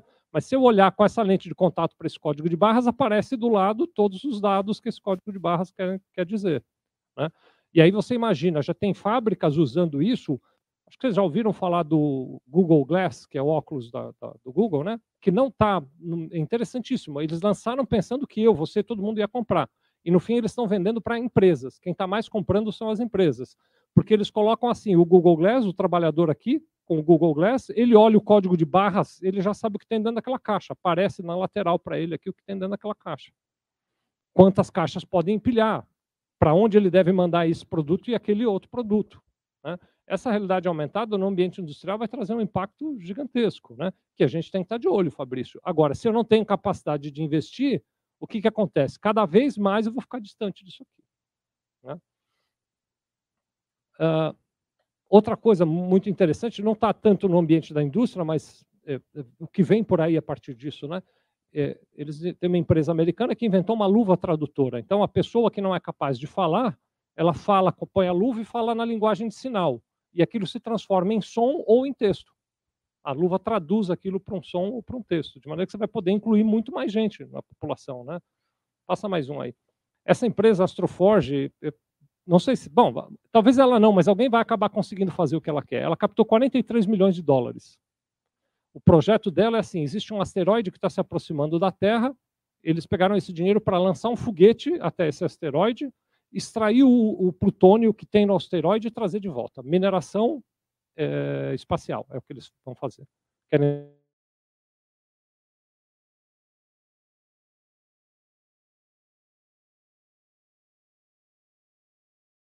perto da Terra. Mais 10 anos, mais 15 anos, vai mudar a oferta de matéria-prima. Não vai mais ser por exemplo, o Brasil, que é um, um, um, país que vive de commodity, né, pode acontecer que logo, logo é mais barato extrair aço do asteroide do que comprar o aço brasileiro. Isso vai impactar todos nós em algum momento da história. Né? Ah, e aí tem experiências que a gente vem olhando, e eu queria trazer bem rapidinho aqui para vocês. Por exemplo, vocês têm ouvido falar da semana de quatro dias? Cada vez mais eu ouço falar dessa coisa da semana de quatro dias. Né? E é o que todo mundo diz, não, porque a semana de quatro dias está aumentando produção, está funcionando bem e tal. No ambiente industrial, como eu já disse, menos, mas, por exemplo, quando nós entramos na pandemia e as empresas precisaram mandar o pessoal do escritório para casa, a maioria das empresas dizia até melhorou. A produtividade até aumentou com a turma em casa, né, inicialmente. Depois você vai conversar com essas empresas, vão dizer, não, depois foi piorando. Depois não ficou tão bom assim, agora precisa trazer todo mundo de volta presencial. Né? Então, é, tem essa experiência que é antiga, hein? tem quase um século já, que é essa experiência de Hawthorne. Depois vocês podem até pesquisar. Né? Esse, esse experimento, eles queriam entender como aumentar a produtividade das pessoas. E acho que esse é um elemento importante para a gente levar em conta. Né? Então, eles pegaram uma fábrica e fizeram assim, dividiram a fábrica na metade, os trabalhadores do lado de lá continuaram produzindo do jeito que sempre produziram, e os do lado de cá, eles aumentaram a intensidade da iluminação, eles deixaram o ambiente mais claro. E essa turma daqui começou a produzir 20% mais do que a turma de lá. Então, a primeira reação que eles tiveram foi aumentar a iluminação é sinônimo de aumentar a produtividade. Mas eles quiseram comprovar, e aí eles fizeram, depois de um tempo, o contrário. Eles deixaram essa turma de cá e diminuíram a iluminação da turma de lá. Ao invés de aumentar, diminuíram um pouco mais a iluminação. Não ao ponto de ficar escuro, completamente escuro, mas diminuíram um tanto a iluminação. E aquela turma começou a produzir 20% mais. E aí eles, durante muito tempo, ficaram tentando entender se eu aumento a luz, produz mais, se eu diminuo a luz, produz mais. Depois eles chegaram à conclusão de que, na verdade, é o fato de eu provocar uma mudança no ambiente de trabalho aumenta a produtividade. Então, quando eu mudo para uma semana de quatro dias, aumenta a produtividade. Hawthorne se tivesse aqui, então eu vou incorporá-lo aqui, né? Vou falar em nome dele. Ele vai dizer: espera um pouquinho que isso vai acabar. Essa produtividade maior da semana de quatro dias não dura, porque depois os trabalhadores se acomodam e vão voltar para a produtividade anterior. É a mudança no ambiente de trabalho, né? associada a um acompanhamento. Aí Hawthorne continuou pesquisando e ele diz: para medir se produziu mais ou menos, os chefes estavam mais perto. E quando eles estão mais perto da equipe, eles ajudavam mais a equipe e aí a produtividade também cresce. Então, eles dizem que o acompanhamento da equipe também gera mais produtividade. É uma maneira de reduzir custo trabalhista é você acompanhar de perto a produtividade, porque você faz com que o que você paga de encargos, salários e tudo mais vire mais produção. Nós não estamos falando, lembra do ambiente tóxico, de ficar monitorando o trabalhador de maneira negativa, mas incentivando o trabalhador a fazer cada vez melhor, reconhecendo o que ele está fazendo, parabenizando, né? sempre nessa direção. A gente fez uma experiência que tem dado muito certo lá, vou contar aqui bem rapidinho para vocês, que nós pedimos para os clientes nossos gravarem com vídeo, uma coisa simples, depoimentos agradecendo pessoas da nossa equipe sobre o que elas fazem. Né? Então, o cliente diz: Olha, Fulano, obrigado, eu sou cliente da Sevilha, você me ajudou em tal coisa, fez muita diferença com aquilo que você me fez, eu consegui tal coisa, quero te agradecer. É impressionante como a equipe se sente feliz com esse tipo de coisa. É uma atitude pequena, né? Talvez, Andy, no seu ambiente não faça tanta diferença, mas eu fico imaginando, tem todo tipo de pessoa, mas que uma pessoa, mesmo no ambiente fabril, quando ele recebe o depoimento, vou pegar aqui um, um item desses, né? Que ele instalou a torneira na casa dele, ficou muito legal a instalação, que funciona bem, que ele gostou, e eu que ajudei a produzir a torneira recebo esse depoimento dele, eu me sinto valorizado. É claro que eu me sinto valorizado. Isso não quer dizer que eu vou ficar para sempre na empresa, mas é, são abordagens diferentes, né, da gente avançar nessa questão. Lucas, vamos passar mais um, vai? Podemos? Estou terminando esses exemplos, né, mas só para a gente pensar o que vem por aí, porque isso tudo vai impactar muito na relação de emprego. Né? Tem essa inteligência artificial, é, uma chama DALI e a outra GPT-3. Né? É uma coisa fora do comum. Né? Então, para DALI, está na internet, depois vocês pesquisem lá. Então, você pode dizer, por exemplo, aqui, né, você diz para ele assim, eu quero que você desenhe para mim um astronauta andando de cavalo na Lua. Ele faz isso aqui. Você só diz isso e ele traz essa imagem para você. Né? E se você disser, eu quero que seja com traços infantis, ele faz isso aqui como uma criança. E esse GP3 é assim, você vai lá e diz, eu vou fazer um evento no Cianfesp falando sobre eh, gestão de custos trabalhistas. Faz um texto para mim para eu divulgar. Ele faz o texto para você para divulgar. E fica bem feito. Não fica mais ou menos, fica bem feito. Falante.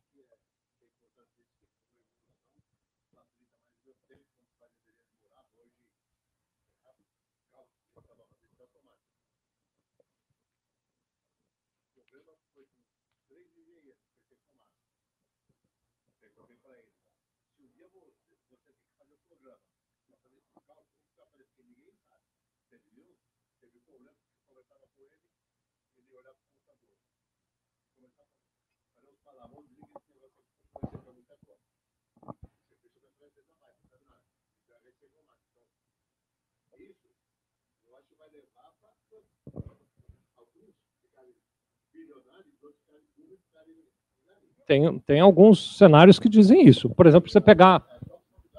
É. Eu não sei quem leu Yuval Noah Harari, vale a pena ler, né? Ele tem vários livros, agora, por exemplo, 21 dicas para o século 21, né? Ele, ele fala sobre esse cenário destrutivo em que muita gente vai controlar poder. Mas é um cenário, o fato de ser bom ou, ruim, ele é importante, mas é um cenário inevitável. O que eu estou trazendo aqui é que a gente precisa pensar o impacto que isso traz para as relações de trabalho, como é que isso eh, vai impactar nas nossas relações de trabalho, né? Porque tem coisas para o mal, tem coisas para o bem, acho que a diferença é como você vai usar isso. Né? Mas nós, como empresários, temos que estar de olho, é, a minha imaginação pelo menos é essa, né? de como é que isso aqui vai mudar o meu ambiente de trabalho. De que maneira isso aqui vai impactar, não só na, na minha maneira de produzir, porque logo, logo vai ser isso, eu vou, ele não está nesse ponto, mas logo, logo eu vou virar para o Dali e vou dizer para ele, desenha para mim uma peça com tais especificações. E ele vai fazer o desenho técnico. Ele não está nesse ponto ainda, mas logo ele chega. Né? Uh, e aí você está me dizendo, ah, mas vai chegar um dia em que ninguém vai saber desenhar. Talvez chegue esse dia, mas talvez não seja mais necessário saber desenhar. Talvez não seja algo que a raça humana precise fazer mais, porque tem um equipamento que faz isso. Né? Eu não estou defendendo, mas eu só estou apontando que os trabalhadores, eles, olha que coisa, né? Então, essa garotada que você, vou usar o exemplo que você diz, ah, gosta de empinar pipa e tal, etc. Mas eles vivem toda essa tecnologia no dia a dia deles, né? Está no bolso deles, do celular. E aí você oferece um emprego para ele trabalhar numa fábrica para fazer uma coisa completamente desconectada disso. É difícil parecer atraente para eles. Eu não estou dizendo que eles estão certos, nem estou dizendo que nós estamos errados, mas é, a, a gente vai ouvir cada vez mais, já estão ouvindo, né? Começou com uma frase, uma expressão que é assim, a experiência do cliente. Acho que todos vocês já ouviram falar disso, né? As empresas preocupadas demais em causar uma experiência fantástica para o cliente. Né? Agora, todas as empresas estão falando sobre a experiência da equipe. Causar uma experiência fantástica. É entender que uma pessoa que vê tudo isso que eu acabei de passar aqui no celular dele no dia a dia, quando ele pensa em aceitar uma proposta de emprego, ele está impactado. Ele vai dizer, ah, mas peraí, um emprego para trabalhar numa fábrica com equipamentos eh, antigos, com um ambiente de trabalho tóxico, eu não quero. Eu prefiro não trabalhar independente dele estar tá certo ou dele estar tá errado, a gente tem que ser capaz de lidar. Então, a proposta de trabalho ela tem que trazer algum tipo de encantamento, que vai, é claro, além da questão do dinheiro, mas que passa pela questão do dinheiro, sem dúvida nenhuma. Aí talvez eu acho que agora a gente entra, passa por favor, Lucas. Eu acho que agora a gente entra na, em outras formas de remuneração, em que a gente pode falar, né? Antes até da gente avançar nisso aqui, é, é fazer um contexto aqui, né? Então, Vou até brincar assim, olha, isso é uma coisa muito perigosa e eu não recomendo que vocês tentem fazer isso em casa sem a presença de um adulto. Né? Tudo isso que a gente vai falar aqui precisa de muito planejamento, não é ouvir e vou pôr em prática. Né? Mas tudo isso é, é, realidade, tudo isso é fato, tudo isso está à nossa disposição. Então, vou voltar naquele dinheiro com o qual eu comecei a conversa, só para a gente voltar nessa questão. Né? Então, primeiro, a primeira parte da nossa conversa é assim: atrair talento tem a ver com dinheiro? É claro que tem, mas tem a ver com todos esses elementos de cultura, de ambiente, da oferta, de como eu trato o trabalhador. Tudo isso é uma realidade indiscutível. Né? Se eu só cuidar de dinheiro, não vai funcionar, não vai dar certo. Né? Sou capaz de intuir que, mesmo o trabalhador ganhando três vezes mais do que ele deveria, se o ambiente não for compatível, um dia ele vai embora. Para ganhar menos em outro lugar, a gente já viu isso muitas vezes por aí. Né? Então, o que, que acontece? A gente tem um ambiente extremamente regulado no Brasil. Então, a gente tem que olhar para a lei. Infelizmente, a gente tem que olhar para a questão da lei. De uma maneira geral, então, a, o dilema é: vou voltar no dilema da abertura. Eu pago 1.600 ou ofereço 1.600 de salário para uma pessoa, sai do meu caixa mais de 3 mil, 3.500, entra na conta dessa pessoa 1.200. Tem um desbalanceamento gigantesco nisso. Né? Então, a reforma trabalhista trouxe alguns elementos permitindo esse tipo de coisa. Por exemplo, no artigo 457, eles colocaram essa redação do parágrafo 2 né? Eu, eu, mudei a sequência, não está literalmente o artigo, o parágrafo, não, mas eu não comprometi o conteúdo, não. Eu só mudei a sequência para ficar mais bonitinho no slide, depois vocês vão entender, né?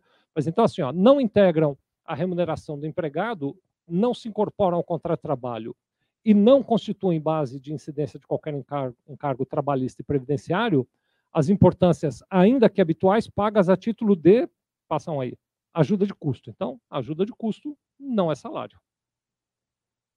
Então, por exemplo, eu posso oferecer ajuda de custo de combustível para o meu trabalhador, coisa que antes eu não podia fazer. Né? Coisa que até 2017 não era permitido fazer. Mas eu posso oferecer ajuda de custo de combustível. E essa ajuda de custo de combustível, ela não tem encargos. Então, por exemplo, vou pegar o exemplo do Fabrício aqui, Fabrício, quando esse trabalhador, depois de 10 anos, eu tiver que dar um aviso prévio para ele, e aí ele tem 30 dias de aviso prévio adicional, não tem ajuda de custo de combustível nisso. Né? É uma maneira legal de eu aumentar a disponibilidade financeira do trabalhador, porque ele vai receber 1.200, mas não precisa comprar combustível com esse dinheiro, ele pode comprar outras coisas com esse dinheiro. Estou dando o exemplo do combustível, para dar um, um, exemplo qualquer, mas ajuda de custo para várias coisas poderia ser. Né?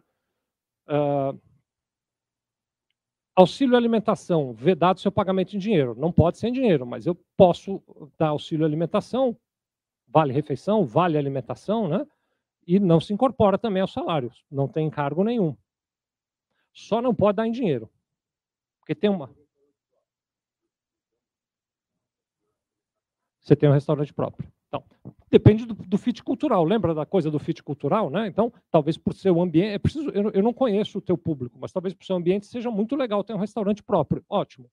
Mas tem muita gente que prefere ter o vale alimentação para comprar comida em casa que às vezes é mais barato que ter um restaurante. E às vezes, você sabe o que é, Andy? Não é só que é mais barato. Às vezes, para o profissional, parece mais vantajoso, porque aí ele compra a comida do jeito dele, porque eu, por exemplo, né, tem certas coisas que eu não gosto de comer. No restaurante próprio é aquilo ali, eu vou me adaptar. Se eu tenho dinheiro, eu gostaria de fazer a minha comida em casa e levar a comida para comer no ambiente de trabalho. Mas esse sou eu, isso não quer dizer que todo mundo quer isso. Você precisa avaliar o teu público, né? Daqui a pouco eu até vou contar, mas eu, eu vou antecipar, só que vocês fazem cara de surpresa quando eu contar mais adiante, né? Mas tem empresas que oferecem mix de possibilidades. Então, você pode comer no meu restaurante ou eu posso dar o vale alimentação, você escolhe. Tem empresas que oferecem esse tipo de coisa. Depois eu vou dizer um, de mix maiores ainda, né? Mas é mais uma maneira. Diárias para viagem. Não sei o quanto isso pode impactar, mas indústrias em geral, por exemplo, costumam ter uma equipe de manutenção que precisa se locomover, etc. E tal, né? Então, diárias para viagem também não fazem parte da remuneração. Eu posso tratar isso como uma maneira de ajudar o trabalhador. Aqui em ajuda de custo, eu pensei agora por conta das diárias para viagem, né? Você estava falando sobre a sua cidade, né? Eventualmente, se você tiver que atrair um trabalhador de outra cidade e você quiser dar uma ajuda de custo para o aluguel, você pode fazer isso sem ser salário. Ou um carro, por exemplo, e combustível. Tudo isso é ajuda de custo, né? Uh, Já te dou a palavra, já que você. Cadê? Vamos levar lá o microfone para ela. Com quem está com você, Felipe? Você faria esse favor, querido? Obrigado. Já te dou a palavra, já, tá bom? Eu vou fazer uma marca importante aqui, que é uma marca é, singela, mas que, que vocês depois vão pensar nela, né? O que eu não posso é disfarçar salário de ajuda de custo. Aí está errado, não pode. Eu não posso disfarçar salário de auxílio alimentação. Não posso disfarçar salário de diárias de viagem. Isso eu não posso. Mas eu posso, tendo o salário, complementar com esses outros elementos. Né? Por favor. A minha pergunta era justamente sobre isso. A ajuda de custo sem encargos, ela não é aquela que é eventual? Segundo o parágrafo 2 do artigo 457, ainda que habitual. Né? Então, ainda que habitual. Por exemplo, para combustível, nenhum problema de você dar ajuda de custo para combustível. É até uma compensação, porque no Vale Transporte, mais adiante até a gente vai falar mais sobre o Vale Transporte, mas vou pegar só essa questão de combustível. Olha que situação. O trabalhador que vem de transporte público pode usar, pode pedir o benefício do Vale Transporte. O trabalhador que vem com a moto dele ou com o carro dele não pode. Tem uma disparidade nisso. Então, na verdade, a lei, quando ela se altera para chegar nesse. Isso aqui é de 2017. Quando a lei se altera, o que ela está fazendo é reconhecer que, mesmo que ele venha com veículo próprio, ele pode ter apoio nisso, ele pode ter uma ajuda de custo para isso. E você tem visto entendimentos do judiciário é, contrários a isso? Porque a gente tem bastante incerteza jurídica, é. né? É, quais tem então, falhou um pouquinho o microfone, ela está perguntando sobre as manifestações do judiciário. Está aqui doutor Eduardo Corrêa, doutor Celso, me complementem aí, né? Eu vou resumir da seguinte maneira. A lei é nova, né? 17. Então tem cinco anos agora. Novembro ela completa cinco anos, né? Então ainda tem muito chão para o judiciário consolidar os entendimentos a respeito disso, né? Mas você vai encontrar entendimentos dizendo é verdade, não é salário, e você vai encontrar entendimentos dizendo não. Nesse caso eu entendo que é salário. Mas a questão não é o questionamento da validade da lei, que até em última análise não competeria a nenhum juiz, a nenhum tribunal discutir a validade da lei. A lei está posta, não está ele lá para discutir a validade da lei. Ele vai discutir a validade da maneira como a lei foi aplicada. Então, o que geralmente eu vejo de decisões contrárias a isso são decisões que dizem assim: pelo que eu consegui ver aqui do que foi provado no processo, não era ajuda de custo, era salário disfarçado. Então eu considero como salário, vou tratar como salário. Então, é, você não vai usar, você não vai encontrar, eu, eu, pelo menos não conheço nenhuma, nenhuma decisão dizendo não, o artigo, o parágrafo 2 do artigo 457 não tem valor, então eu não reconheço. Você não vai encontrar isso. O que você vai encontrar é, da maneira como foi usado, não era ajuda de custo. Tem algum exemplo é, de desconfiguração de que disfarçou sobre salário? É, você pode ter várias uh, situações diferentes. Né? Então, desde a divulgação da vaga, começando ali pelo processo de divulgação da vaga, né? até o olhar dos paradigmas. Então, eu tenho outras pessoas de outras vagas aqui dentro que têm um salário maior. Então, o salário para essa função geralmente é 3 mil. Agora eu comecei a contratar com 2 mil mais mil de ajuda de custo. Isso é algo que depõe contra a sua estratégia. Né? Então, tem vários elementos que vão compor essa questão. Né? Essa transição é muito difícil, né? porque eu já tenho um trabalhador que ganhava 3 mil. Como é que eu contrato um agora por dois para dar mais mil de ajuda de custo? É aí que está o, o, o, a dificuldade que a gente vai enfrentar. Né? O doutor Celso quer colaborar. Aliás, eu estava contando com a sua ajuda, viu, doutor Celso? falar, eu vou falar só um pouquinho, porque o doutor Eduardo é o especialista tributário, né? é um outro amigo nosso. Mas essa mudança ocorreu agora com a, com a modernização trabalhista, com a Lei 13467, se eu não estiver enganado. É né? isso mesmo. Que agora fazem cinco anos. E aí trouxe uma mudança de cultura. Né? Antes nós tínhamos toda uma preocupação da ajuda de custo, ser até 50% do salário, eh, tinha um tratamento acima de 50% do salário, tinha outro tratamento. Hoje não. Hoje o que a lei fala, que ela realmente, mesmo que paga de forma habitual, ela não é salário. Mas quando que não é salário? Ela precisa ter um critério. Quando a ajuda de custo é dada de forma deliberada, o que o Vicente está colocando, né? E quando a, o ajuda de custo é dada de forma deliberada, sem critério, é salário. É um salário disfarçado. Quando é dado em valor, é um salário. Ajuda de custo pressupõe um custo, pressupõe uma despesa. Então, o importante na concessão é criar uma política interna, um critério para concessão do benefício. Então, começa por aí. Então, aquele, aquela política interna vai determinar quem tem direito e qual é a forma de remuneração. Não se fala em limite de valor, mas a forma de remuneração e quais são os custos que serão eh, subsidiados pela empresa. E isso traz a garantia, a, é, uma certa garantia jurídica para a empresa. Não vai eliminar uma discussão jurídica. E esse assunto é muito novo. Então, é lógico, se não houver critério, se o empregado conseguir comprovar que aquela política foi ultrapassada por uma concessão específica e que ela foi além do que é, estava previsto na norma interna, virá salário. Então, é lembrar que esses benefícios todos entram naquela discussão antiga, né, Vicente, do salário in natura. Dê alguma coisa que está relacionado com o salário, melhora a remuneração do empregado, é salário. Então, precisa sempre, é o que o Vicente colocou, antes de entrar com qualquer política interna, consulte o seu sindicato, no caso o Cianfesp, a sua contabilidade, a assessoria jurídica. Isso é importante para criar padrões é, normativas que traz, tragam segurança para a empresa. Eduardo. Deixa eu só acrescentar mais um. Tem que contratar também uma vidente, né, para ver o que, que vai acontecer no futuro, porque isso ainda vai se consolidar. Né? Aí, até enquanto ele, antes da sua fala, só para. Porque parece, pode parecer que a gente está trazendo aqui uma coisa que é um sonho, mas não é, isso está na legislação. Porque as empresas. O que, o que tem uma, é, uma preocupação, pode virar um pesadelo, né? Uma preocupação muito grande que eu tenho é, por receio de aplicar, as empresas não usarem isso também. Porque aí vira encargo, e vira falta de competitividade, vira prejuízo para o país. Eu não estou aqui de maneira nenhuma defendendo a empresa A ou a empresa B. Mas se nós, se a legislação foi modernizada para permitir que a gente tenha menos custo trabalhista, eu vou usar uma palavra forte, mas assim, é a nossa obrigação usar essa legislação.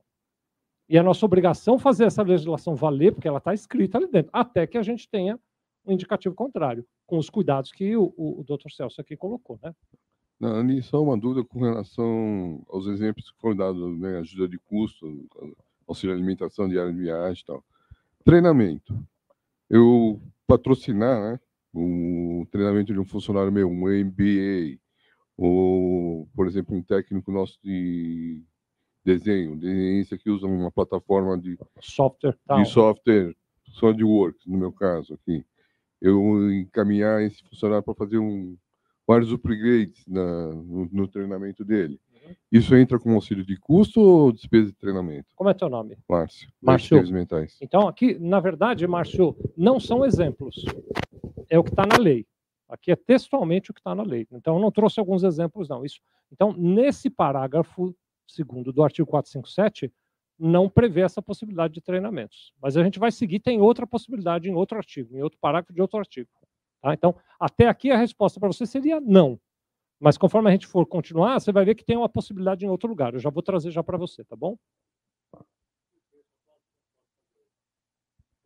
Claro, pode. Se o advogado está do lado do patrão, ele vai invocar a lei e falar toda a lei. Se o advogado está do lado do funcionário, isso por causa própria, que já teve um caso desse, essa malfadada da lei e maiando a lei, a lei tudo quanto é lado.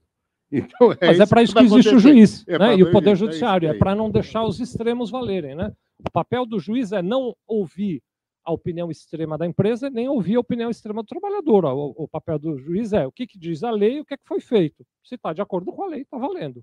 Né? Esse artigo, esse parágrafo segundo do artigo 457, ele ainda vai prever também que prêmios e abonos também não constituem salário, ainda que pagos de maneira habitual. Né? Existe uma. Volta um pouquinho, por favor. Existe uma diferença. Por que, que eu trouxe esses primeiros e esses daqui depois? O prêmio e abono, especificamente, o entendimento da Receita Federal é de que tudo bem, não é salário.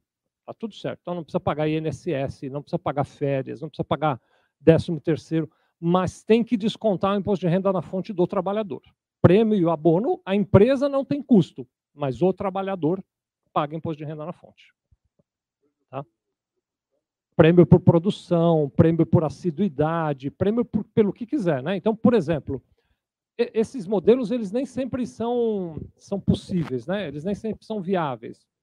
Mas eu vou contar para vocês aqui algumas possibilidades aqui. Né? Então, por exemplo, você estava me contando que depois do dia do pagamento, as pessoas costumam faltar. Né? Então, por exemplo, você poderia criar, institucionalizar na sua empresa um prêmio, 50, 100 reais, para quem não tiver faltas no mês. Um prêmio por assiduidade. Então, todo mundo que não faltar nenhum dia do mês, além do salário, ganha mais 100 reais.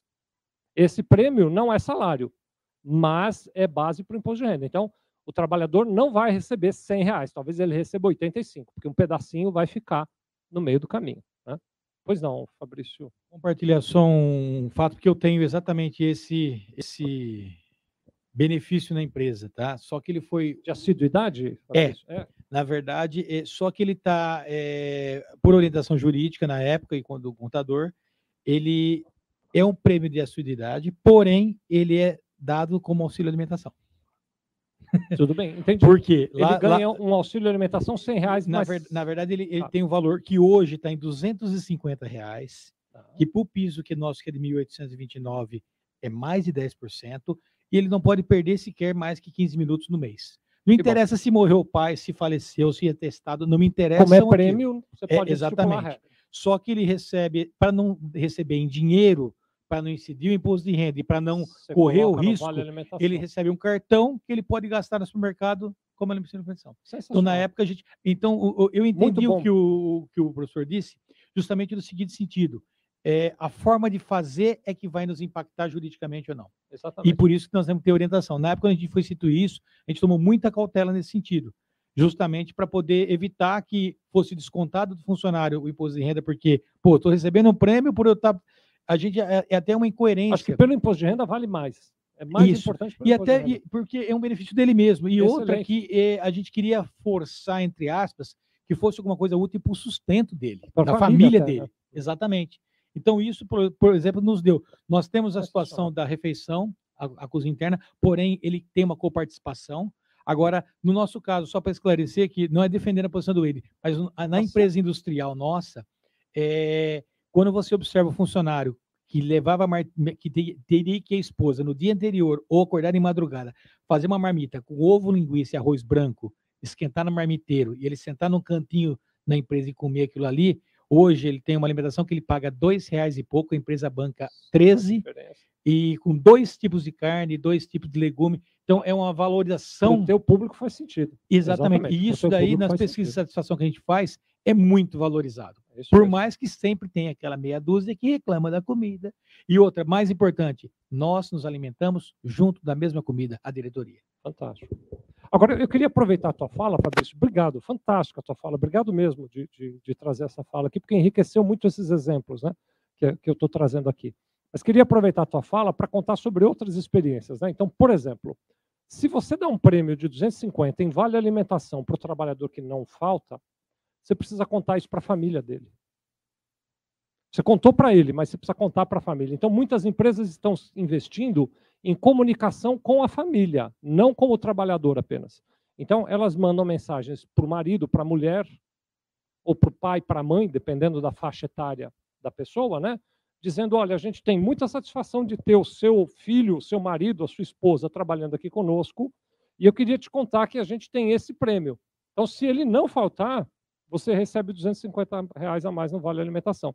Porque é incrível, mas com o apoio da família, marido dizendo para a mulher, não, vai trabalhar, porque é, senão vão perder os 250 reais, ou da mulher é mais ainda, né? porque o homem é mais submisso, né? o homem obedece. Né? A mulher dizendo, vai trabalhar agora, não, não tem jeito. Né? E pai e mãe, você também tem isso a favor. Né? Então, em geral, não só para isso, mas para todos os benefícios, é muito importante envolver a família do trabalhador, porque isso aumenta a pressão em relação a compromisso dele não com a empresa, mas o compromisso dele com a família, ajudar a cuidar da família, né, do lado de lá. Uh, tem uma pergunta? Você quer falar no microfone? Cadê o microfone? Para todo mundo poder ouvir. O Lucas disse que tem uma pergunta no YouTube também. Né? Obrigado, Lucas. A Tânia está perguntando, mas nesse caso, com esse auxílio de prêmio assiduidade, com vale alimentação em si de imposto de renda? Não, nesse caso não. É brilhante a solução do Fabrício, porque não tem imposto de renda, Tânia. É muito legal, viu? Muito boa a sugestão do Fabrício. Né? Aliás, quero lembrar, hoje a gente está sob patrocínio da VR e da Audaz, que, aliás, cuidam disso. Né? Depois, quem se inscreveu vai receber material deles, da VR e da Audaz. Eu sou suspeito para falar, porque eu uso lá na minha empresa e uso para os meus clientes, mas eles têm umas soluções que a gente, a gente acha assim, não, vale refeição, é tudo igual, e vale transporte é tudo igual. Não é, o deles é, é, é muito legal, tem outros benefícios. Por exemplo, só para falar da VR, né? Você escolhe um pacote, mas a VR tem uma possibilidade, olha que legal, que se você demitir o funcionário, ou se ele pedir demissão, dependendo de como você construir, ele recebe 400 reais em vale alimentação por mais um mês. Sem custo adicional, como se fosse um seguro-desemprego que você faz junto com eles ali e tal, né? Então, tem uma série de vantagens, eu, eu gosto muito deles porque eles têm esse olhar aí. Mas, enfim, então, prêmios e abonos muito legais. Às vezes dá para colocar em auxílio alimentação, às vezes não dá, né? Tem que ver, tem situações em que o trabalhador quer o dinheiro e tal, então precisa olhar cada caso aí. Outro artigo que também foi impactado pela Lei 13467, que o Dr. Celso trouxe agora há pouco, foi o artigo 458, né?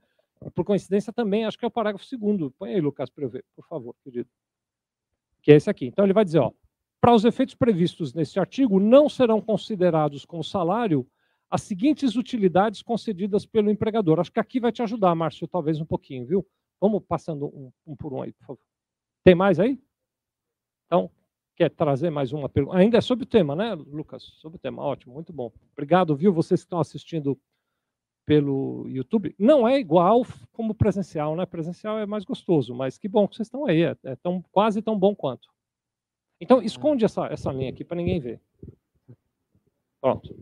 Faz de conta que vocês não viram. Certo, vamos lá. A Tânia insistiu, mas não aumenta o patrimônio, sendo que já é dado a refeição da empresa? Desculpe a insistência. Então, mas na questão do vale alimentação, a Receita Federal entende que não tem tributação. É interessante, né? Mas a Receita Federal normatizou que o prêmio tem tributação, vale alimentação não. E mais uma pergunta da Eluzane Xavier. Por que as empresas resistem ou não querem aderir ao PATEM? O Programa de Alimentação Trabalhadora, é disso que ela está falando, sei lá, do PAT? Né?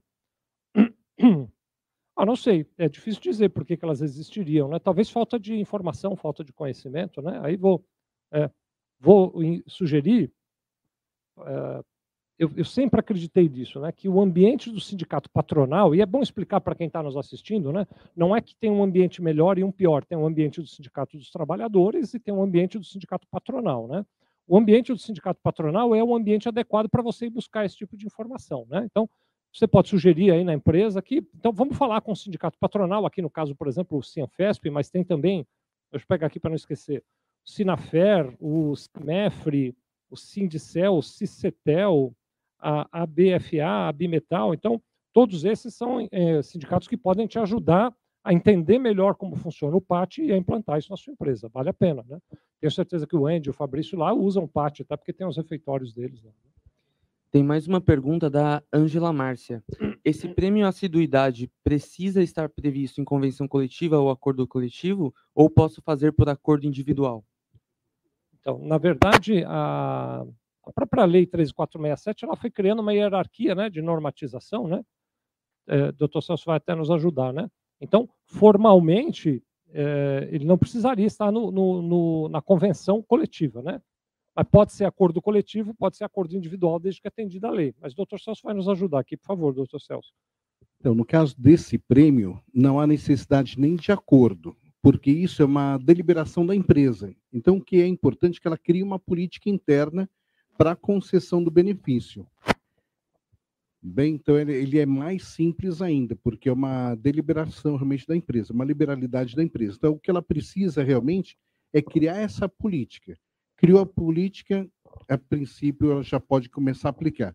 O que a gente leva, o que é importante trabalhar é o que o Vicente colocou logo no início, a conscientização, a comunicação com o empregado. Então, explicar o porquê do prêmio, porquê desse benefício, por que está sendo implantado, o que, que ele objetiva, isso é muito importante. E o que o Vicente colocou me trouxe a, agora há pouco, né, dessa comunicação, esse envolvimento com a família, me trouxe uma lembrança da, da Armico do Brasil. Vou citar porque foi um, um exemplo positivo. A Armico do Brasil, ela estava aqui na Vila Prudente e lá em Santo André. É, e tinha movimentação sindical muito forte. O que eles faziam? Eles antecipavam os aumentos salariais. Então, antes de começar as negociações sindicais, eles já concediam o aumento a título de antecipação, com, conversava com os empregados e mandava uma carta para as famílias, agradecendo o comprometimento do seu colaborador, daquela, daquele membro da família que contribuía com a empresa, então valorizava o empregado para a família. Não havia paralisação alguma. Então, essa comunicação, ela é importante. É, como eu falei, o prêmio, esses benefícios que o Vicente colocou, pode ser dado por liberalidade, mas é importante envolver os trabalhadores, principalmente para que ele entenda realmente que existe um propósito por trás daquele benefício concedido. Obrigado, viu, doutor Celso? Obrigado. Como é? Augusta? Ângela. Obrigado, Ângela. Então, agora sim. Então, o artigo 458 ele lista outras hipóteses também em que a gente tem uma situação de que são utilidades que não serão consideradas salário. Né? Então, ele vai falar sobre vestuário, equipamento e outros acessórios fornecidos aos empregados e utilizados no local do trabalho para prestação de serviço. Então, aqui tem várias possibilidades, né? desde uniforme e EPIs, mas até outras coisas, como, por exemplo, um carro que eu concedo para o trabalhador, um computador para o trabalhador que ele vai usar para trabalhar também, eventualmente um celular e outras coisas dessa natureza. É, como eu disse, eu brinquei, mas é, brinquei sério, né? A gente não deve fazer isso sem a ajuda do sindicato patronal, do advogado, eventualmente até do contador e tal, né? Porque tem cuidados nisso. Eu vou dar só um exemplo, né? Há casos de empresas que dão o celular para o trabalhador o trabalhador usa de maneira inadequada o celular, tem uma despesa muito grande com o celular e a empresa fica com um custo elevado. Então tem que ter norma para isso, né? Eu vou te dar o celular, mas a regra de uso é essa. Há caso em que você vai dar o celular e o trabalhador eventualmente pode ter uma, um questionamento sobre disponibilidade integral, né? Dele estar disponível o tempo todo para trabalhar. Então, para tudo isso, precisa de regra, mas é possível, está previsto na legislação, né? É lógico que isso aqui também, todos eles, pode deixar isso, exige que o processo de contratação ele seja um pouquinho mais trabalhado, porque eu não vou falar só sobre salário, eu vou falar sobre o ambiente de trabalho, então eu vou enaltecer coisas como, por exemplo, o refeitório que, que a gente tem, que foi o que o Fabrício e o Andy trouxe, vou enaltecer o prêmio de assiduidade, vou enaltecer que eu dou equipamentos, eu vou conquistando o trabalhador, né, aquela questão da experiência da equipe, né, com todos esses benefícios, né. Outra questão aí, acho que na, na direção, Márcio, do que você estava perguntando, né? A educação em estabelecimento de ensino próprio ou de terceiros, compreendendo os valores relativos à matrícula, mensalidade, anuidade, livros e material didático. Então, eu posso ter investimentos com educação, que eu ajudo o meu trabalhador sem que isso vire salário. Né? Há casos, isso é possível, embora tenha questionamento também, mas há casos em que, em troca disso, a empresa exige uma quarentena. Então ele diz: eu vou investir no seu MBA, mas você precisa ficar comigo pelo menos dois anos depois de formado. Caso contrário, você tem que pagar o MBA integralmente ou uma parcela de 70%, 80%, X% do MBA. Mas também não é uma coisa para você fazer em casa sozinho, né? É uma coisa para fazer com ajuda, né? Cristina quer falar? Quem está com o microfone? Cristiane, desculpa, Cristiane. Já te chamei de Cristina umas oito vezes, hein? Pode chamar só de Cris, que aí não é. É, não erra mais. é, é. Boa técnica. É, quando você fala desse tipo de, de é, suporte, você está falando disso transitar na folha de pagamento. Se eu fizer, por exemplo, via reembolso de despesas, é, tem algum risco, algum problema em relação a isso? É, na verdade, aqui, como não é salário, eu tenho entendimento de que nem necessariamente ele precisa passar pela folha de pagamento. Tá. Né? Você simplesmente paga o estabelecimento de ensino diretamente, está resolvido o assunto. Como uma despesa. Como uma despesa da tua empresa. Entendi. Você pode até classificar contabilmente como uma despesa com pessoal, sem problema nenhum, mas não vai estar na sua folha. Entendi. Entendeu? Obrigada. Aí, doutor Eduardo vai ajudar, né? É, só um ponto, né? Como a gente está no item aí educação, Vicente, bom dia a todos. É, dentro do que o Márcio colocou, né? Pelo um investimento lá em educação, mas não só é, educação básica, mas também eventualmente graduação, pós-graduação, MBA, né? E aí tem uma, um ponto de discussão, porque não há em tese, né, sobre o auxílio educação. Só que a, a, a Lei 8.212 ela não é clara, né, então, sobre esses cursos, por exemplo, de graduação, especialização, MBA, etc. E aí tinha judiciais afastando, porque o espírito da lei é o mesmo, uma, uma educação é, básica ou superior, né? Então, é, como o espírito da lei é esse, normalmente o poder judiciário afasta, né? Então essa é a importância, né, de quando, né, for é, incluir, né, esse tipo de entre aspas benefício, né, ou é, for implantar alguma política nesse sentido nas empresas, ter o auxílio, né? Porque é no detalhe, né? No detalhe que a um Receita Federal né? ganha. Acho que o Márcio quer fazer a tréplica. Obrigado, viu, doutor Eduardo? Desculpa. Uh, aproveitando a colocação que você fez também. Uh, no caso de você patrocinar o treinamento, o curso e a formação do funcionário, uh, dessa quarentena, né? É possível? O contrato de trabalho tem que prever isso, tem que tratar isso de uma maneira muito cuidadosa no contrato de trabalho, mas é possível. É, você aplicar uma multa ou exigir uma, uma Não é uma multa, é um ressarcimento, né? Se ele não permanecer, ele ressarce integral ou parcialmente as O despesas. valor da despesa. Né? Tá, Não, eu tinha entendido como uma multa, por isso que Não, não é multa, não, é ressarcimento. ressarcimento. Ele teria que devolver o. o- Integral ou valor- parcialmente a despesa Tá, ok. do que foi investido com ele. né?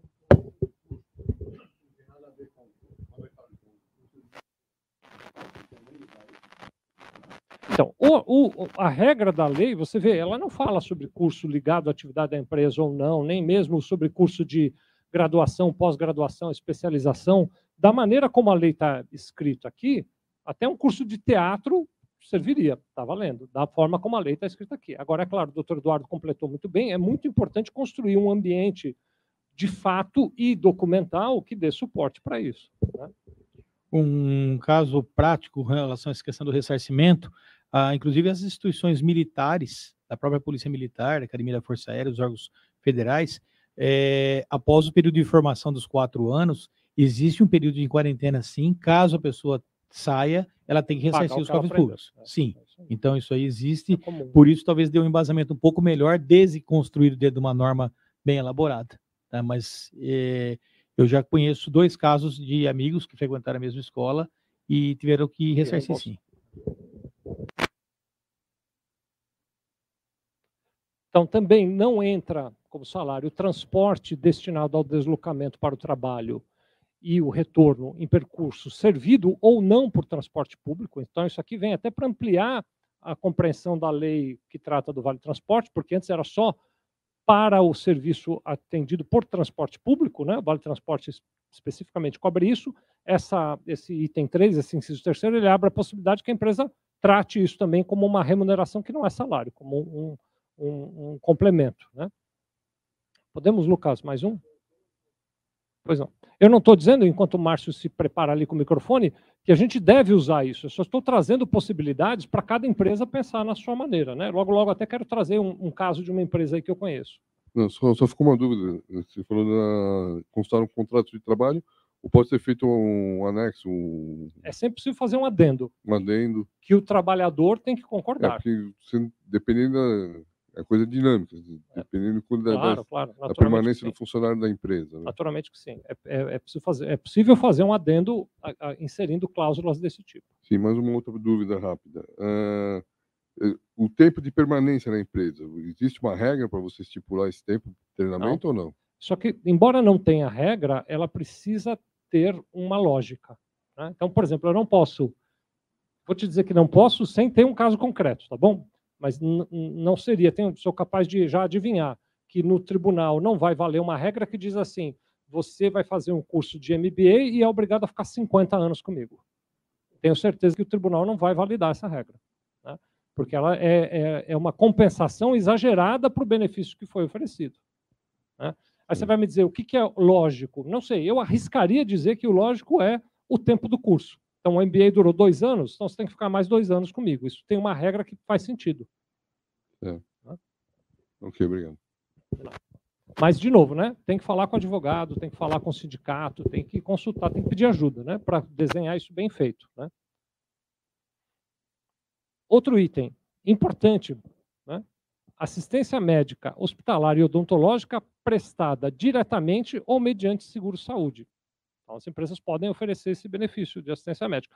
Aqui, por exemplo, é um elemento que geralmente também conquista a família. Além de conquistar o trabalhador, é um elemento que você oferece um abrigo para a família também, que é muito importante. Então, amplia o conceito, porque o trabalhador, ele, além de olhar com os olhos de qual é o objetivo dele e a cultura da empresa e o propósito da empresa, ele também olha o quanto isso me ajuda ou não cuidar da minha família.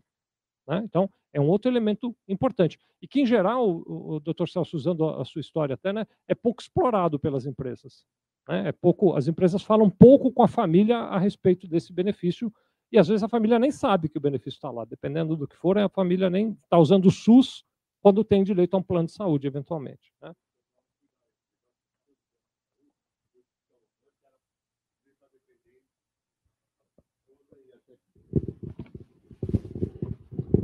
É, nós temos um plano de saúde lá na empresa e antes nós tínhamos para esposa ou companheiro, hoje já tem até dificuldade para o plano de saúde aceitar um, um caso desse, e para dependentes até 14 anos. Vamos eliminando. Porque tem que tomar cuidado pelo seguinte: tem funcionário que faz coelho, e é muito mais caro o plano de saúde do que o salário dele. Então tem que tomar cuidado quando a forma que vai fazer para isso também, né? Claro, tem que ter um acompanhamento. Tudo isso depende de planejamento, né?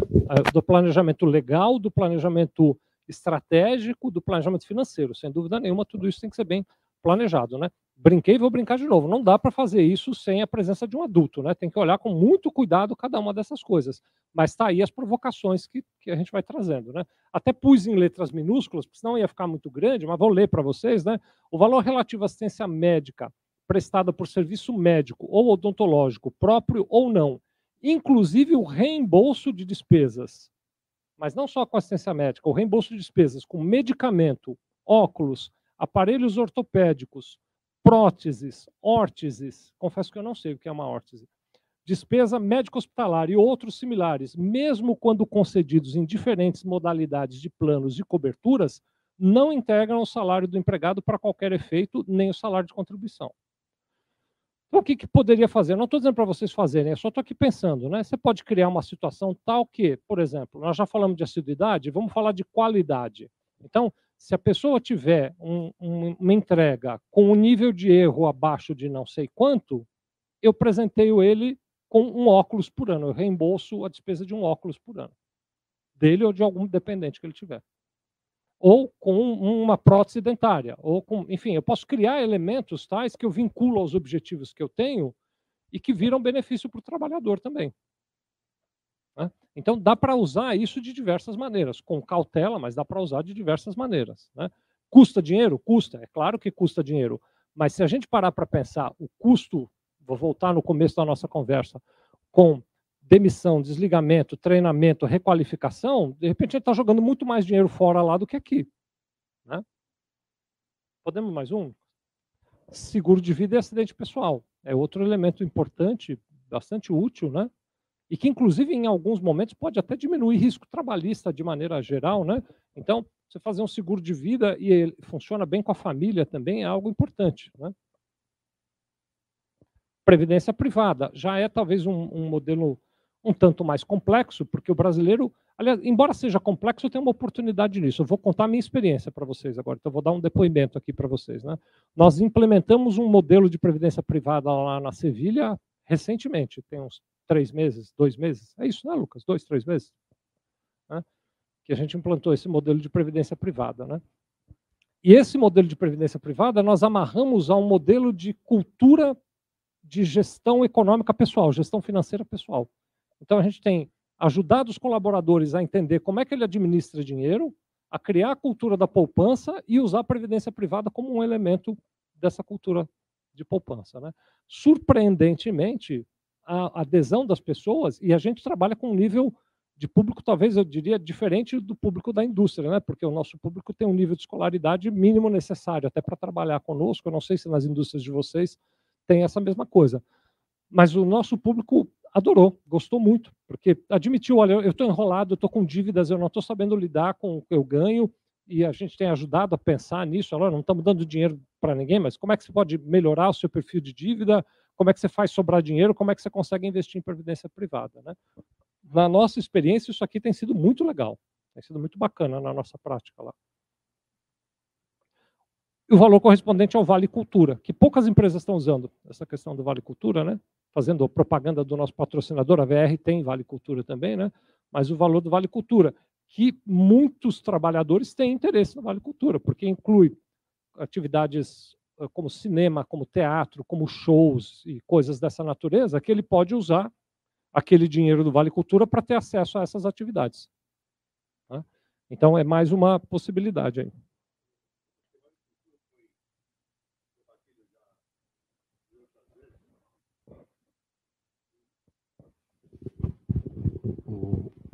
O, o Edi está falando. O Vale Cultura já foi debatido, principalmente com a mudança que teve da lei recentemente, alguma coisa assim.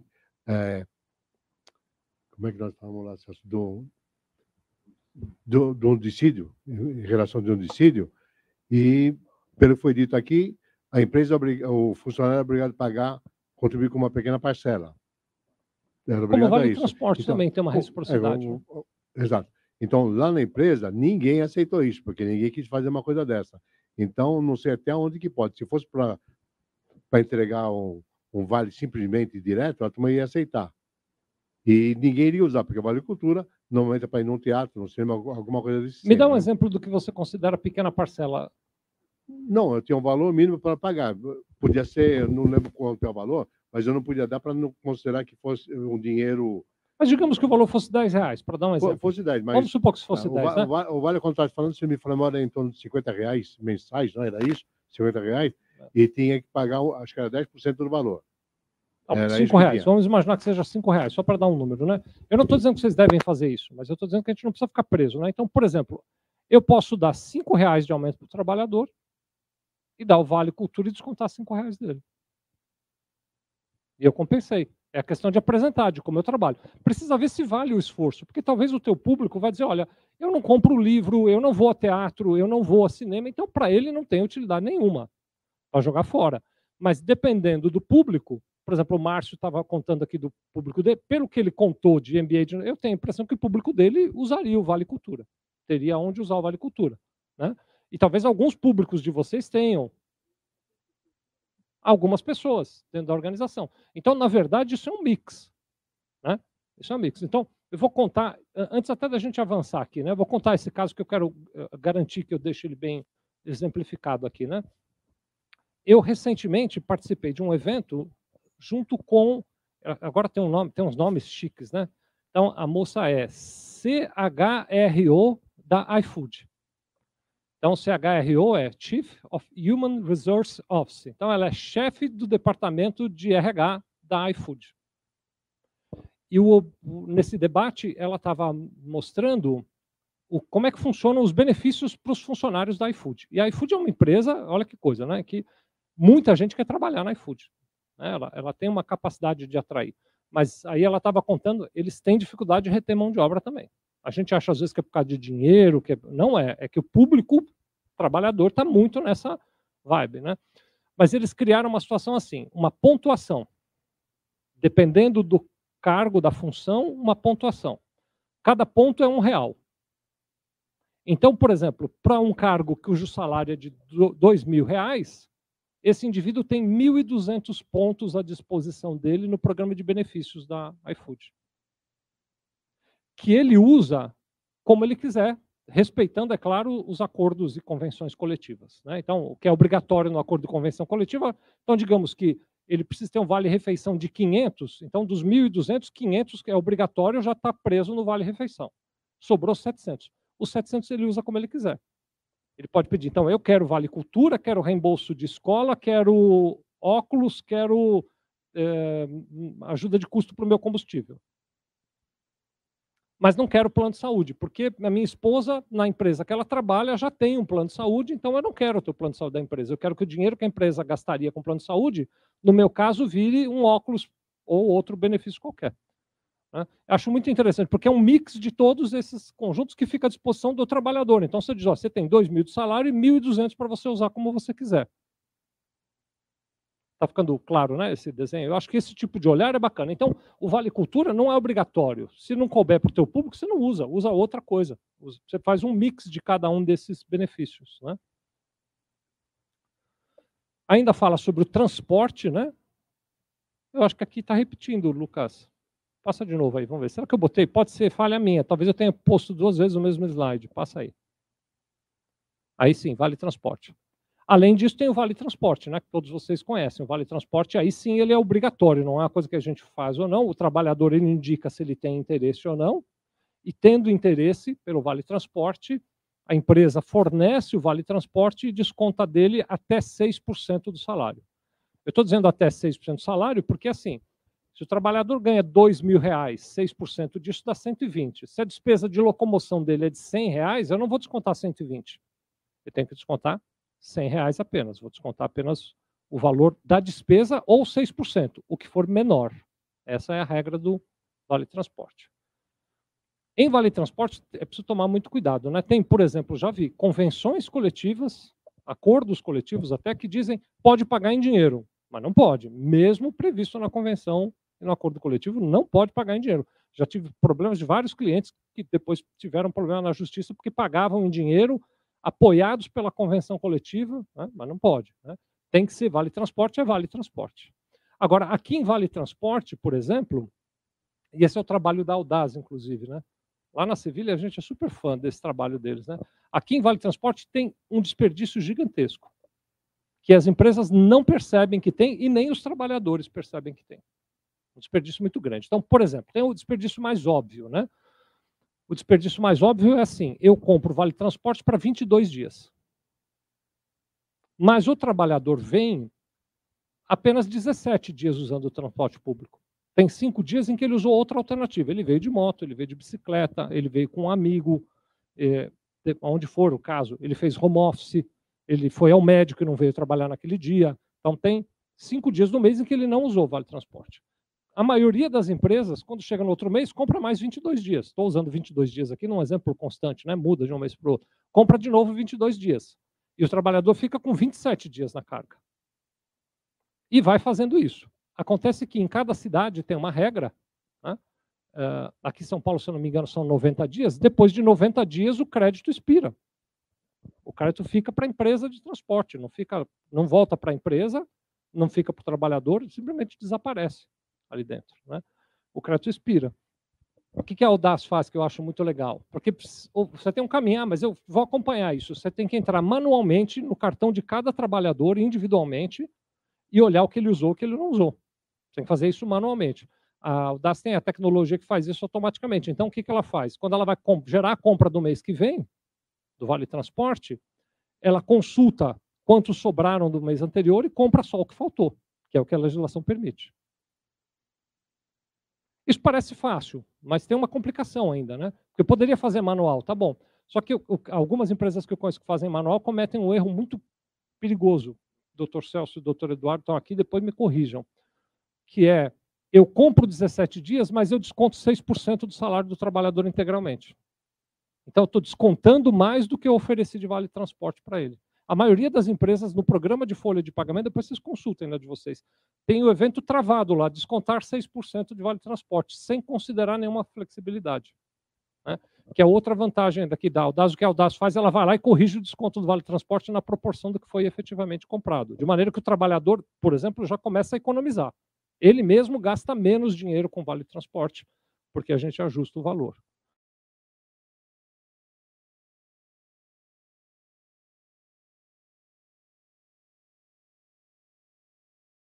Uh, o percurso mais. Porque às vezes o trabalhador usa um percurso que não é o mais adequado. E os, a inteligência deles fica monitorando, dizendo: olha, agora tem uma outra opção para você. Isso é claro, a gente pode no software configurar, né? Que, opções você quer, se metrô ou não, trem ou não, enfim. Mas ele faz o, o melhor roteiro. Com isso, o trabalhador ganha tempo, qualidade de vida e você gasta menos também com vale transporte. Tem mais essa vantagem, né? Mas outras questões que a gente vai descobrindo com o tempo depois, né? Então, por exemplo, vocês vão ficar surpresos, acho que vocês nunca imaginaram disso. Mas tem gente que usa o Vale Transporte para coisas que não é para o trabalho. Para outras coisas. Tem gente que vai, vou dar um exemplo aqui, ao shopping usando o Vale Transporte, que deveria ser para ir para o trabalho. Quando chega no dia 20, acabou o crédito do Vale Transporte. E aí ele reclama com a empresa, e muitas empresas que eu conheço simplesmente vai lá e faz um crédito complementar. Indevido.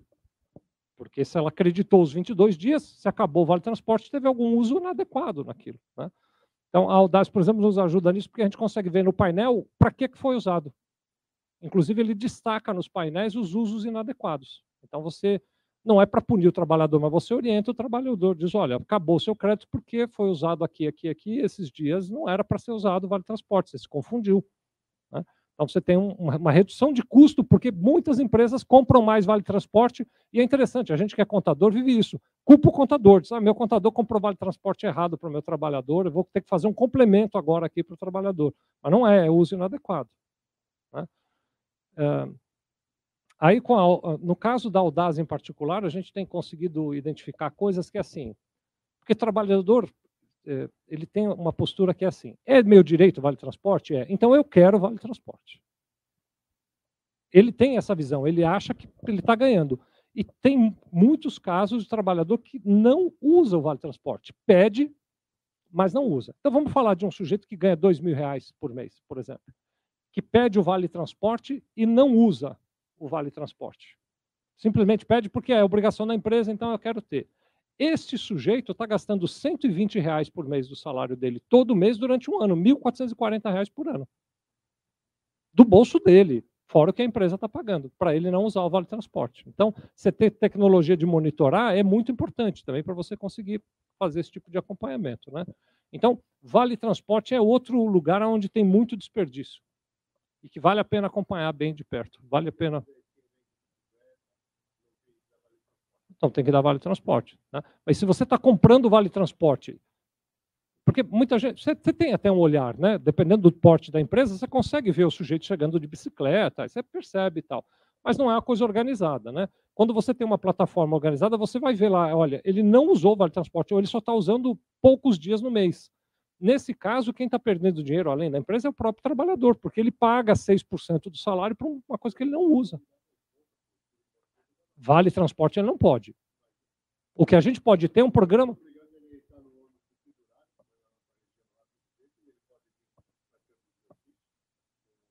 Numa bicicleta, por exemplo. Né?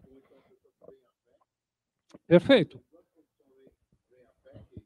Então, mas você não pode dar vale transporte para ele. Você pode dar outro tipo de benefício. Então, por exemplo, para esse caso, com tudo isso que a gente viu agora, o que você pode fazer é: eu vou te dar uma ajuda de custo. Porque desde que ele não use o Vale Transporte. Se ele não usar o Vale Transporte, então, mas só que você precisa acompanhar. Então, por exemplo, no caso da Audaz, o que a gente tem é uma plataforma que mostra você não está usando o Vale Transporte para fins de trabalho, você está usando para outras finalidades. Então, nós vamos cancelar seu Vale Transporte, mas para você não perder nada, a diferença eu vou te dar em ajuda de custo.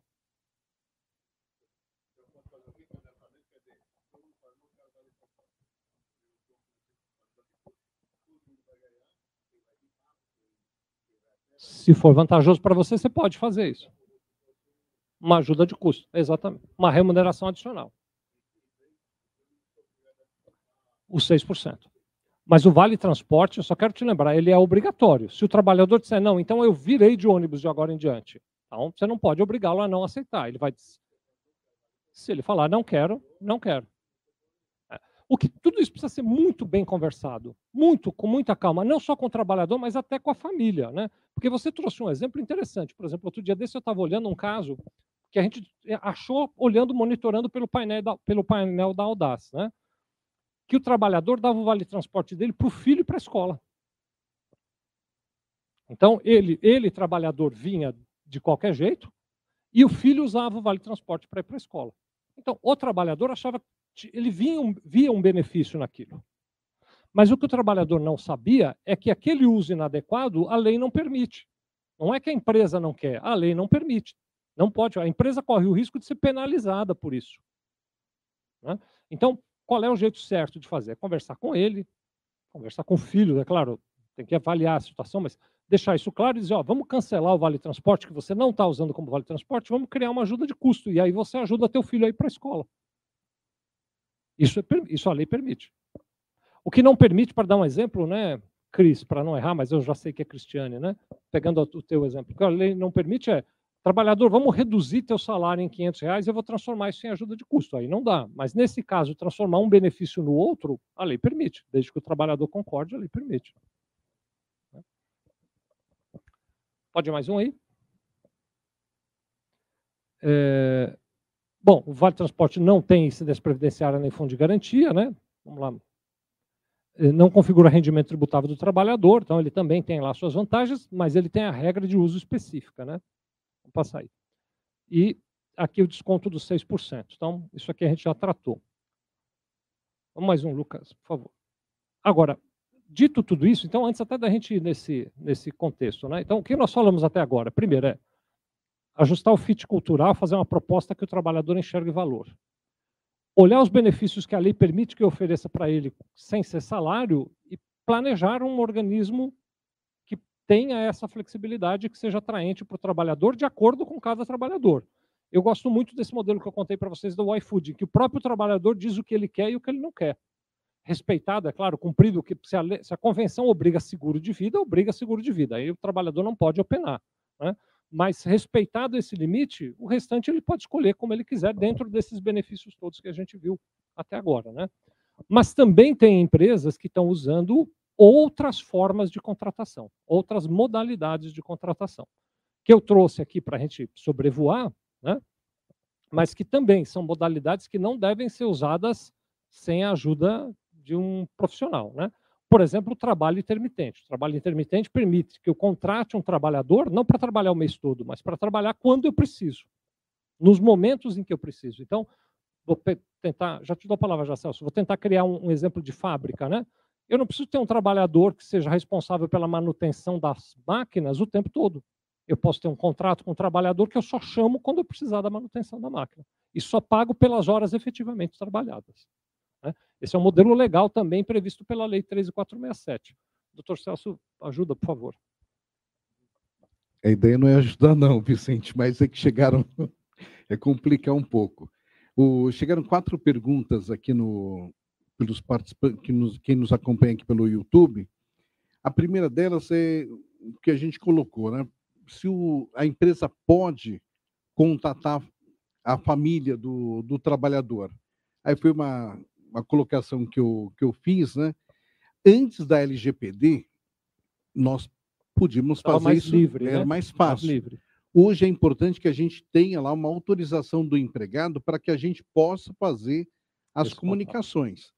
E é importante lembrar que aqui o que nós estamos colocando é que são vantagens, são benefícios, são mensagens de são positivas, né, Positivas, Fabrício? não, não são de denegrir né, o trabalhador, é de enaltecer. Exatamente. Por E- exemplo, uma mensagem, sem te cortar, mas uma mensagem para a família dizendo: Você sabia que o teu marido, tua mulher, teu filho faltou ontem? É uma mensagem perigosíssima.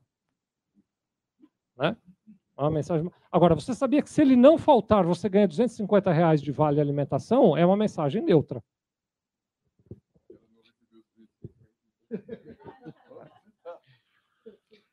Agora, uma outra pergunta, Vicente.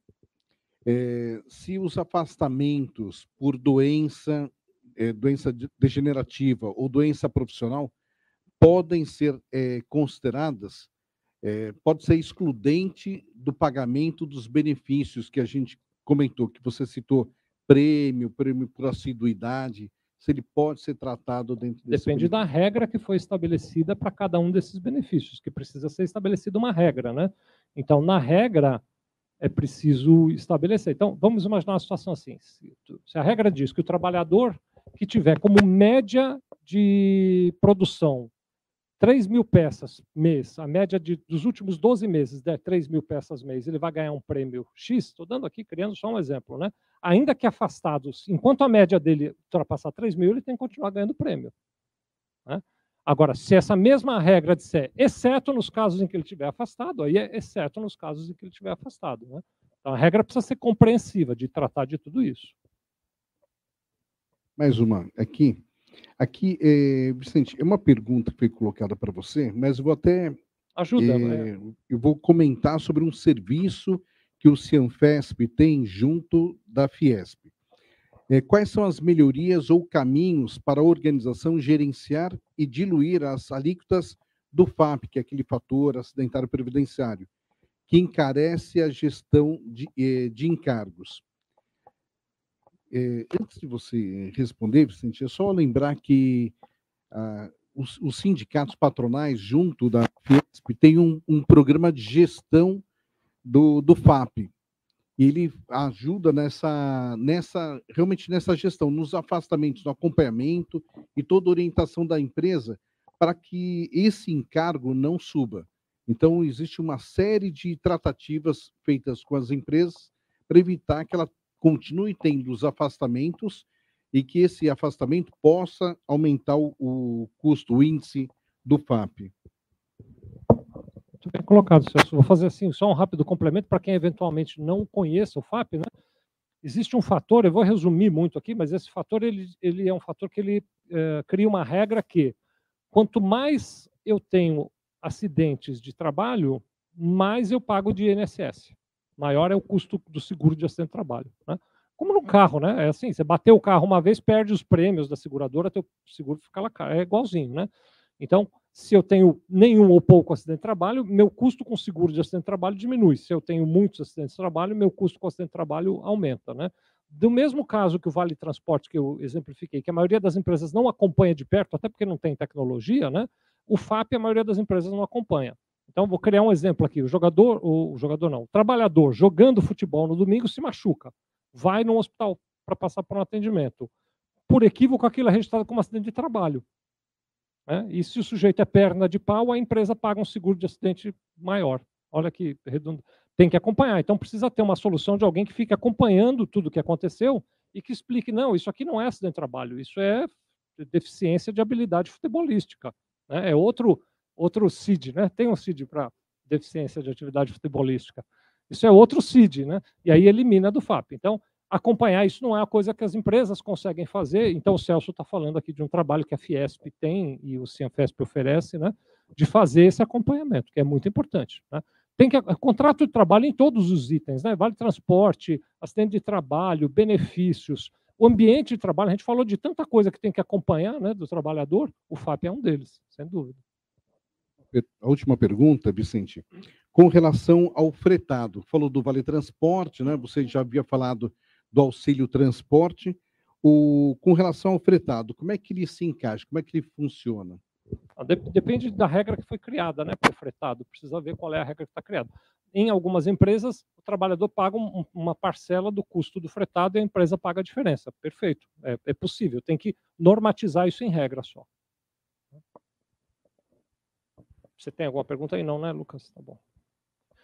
Tem também o trabalho a termo, né? A maioria das empresas imagina que é preciso contratar o trabalhador para uma jornada de 220 horas mês, mas não é. É possível ter jornadas de trabalho menor do que isso. Você pode ter, a maioria pensa em meio período, mas você pode ter jornadas quatro horas por dia, pode ter jornadas diferenciadas aí, né? Até eventualmente quatro horas por semana, que é o que eles chamam de trabalho a termo. Então é outro modelo de contrato de trabalho também. Se você não tem necessidade da pessoa o tempo inteiro, né? Trabalho a termo boa. Pega aí, por favor, o microfone. E aí o pessoal que está na internet ouve tua pergunta também. É, no caso, trabalho a termo. Então, eu posso pegar, por exemplo, independente, se o funcionário é, trabalha numa outra empresa ou não, eu pegar para um trabalho extra, digamos, da nosso horário até às 17 horas. Então, das 17h30 às 10 eu contratar de segunda a sexta só né, por esse horário, pagar só por esse horário? A resposta simples é sim, pode. A resposta complexa é: precisa ver se ele não tem um contrato de exclusividade com a outra empresa, precisa ver se ele tem condições físicas para ter essa jornada estendida. Né?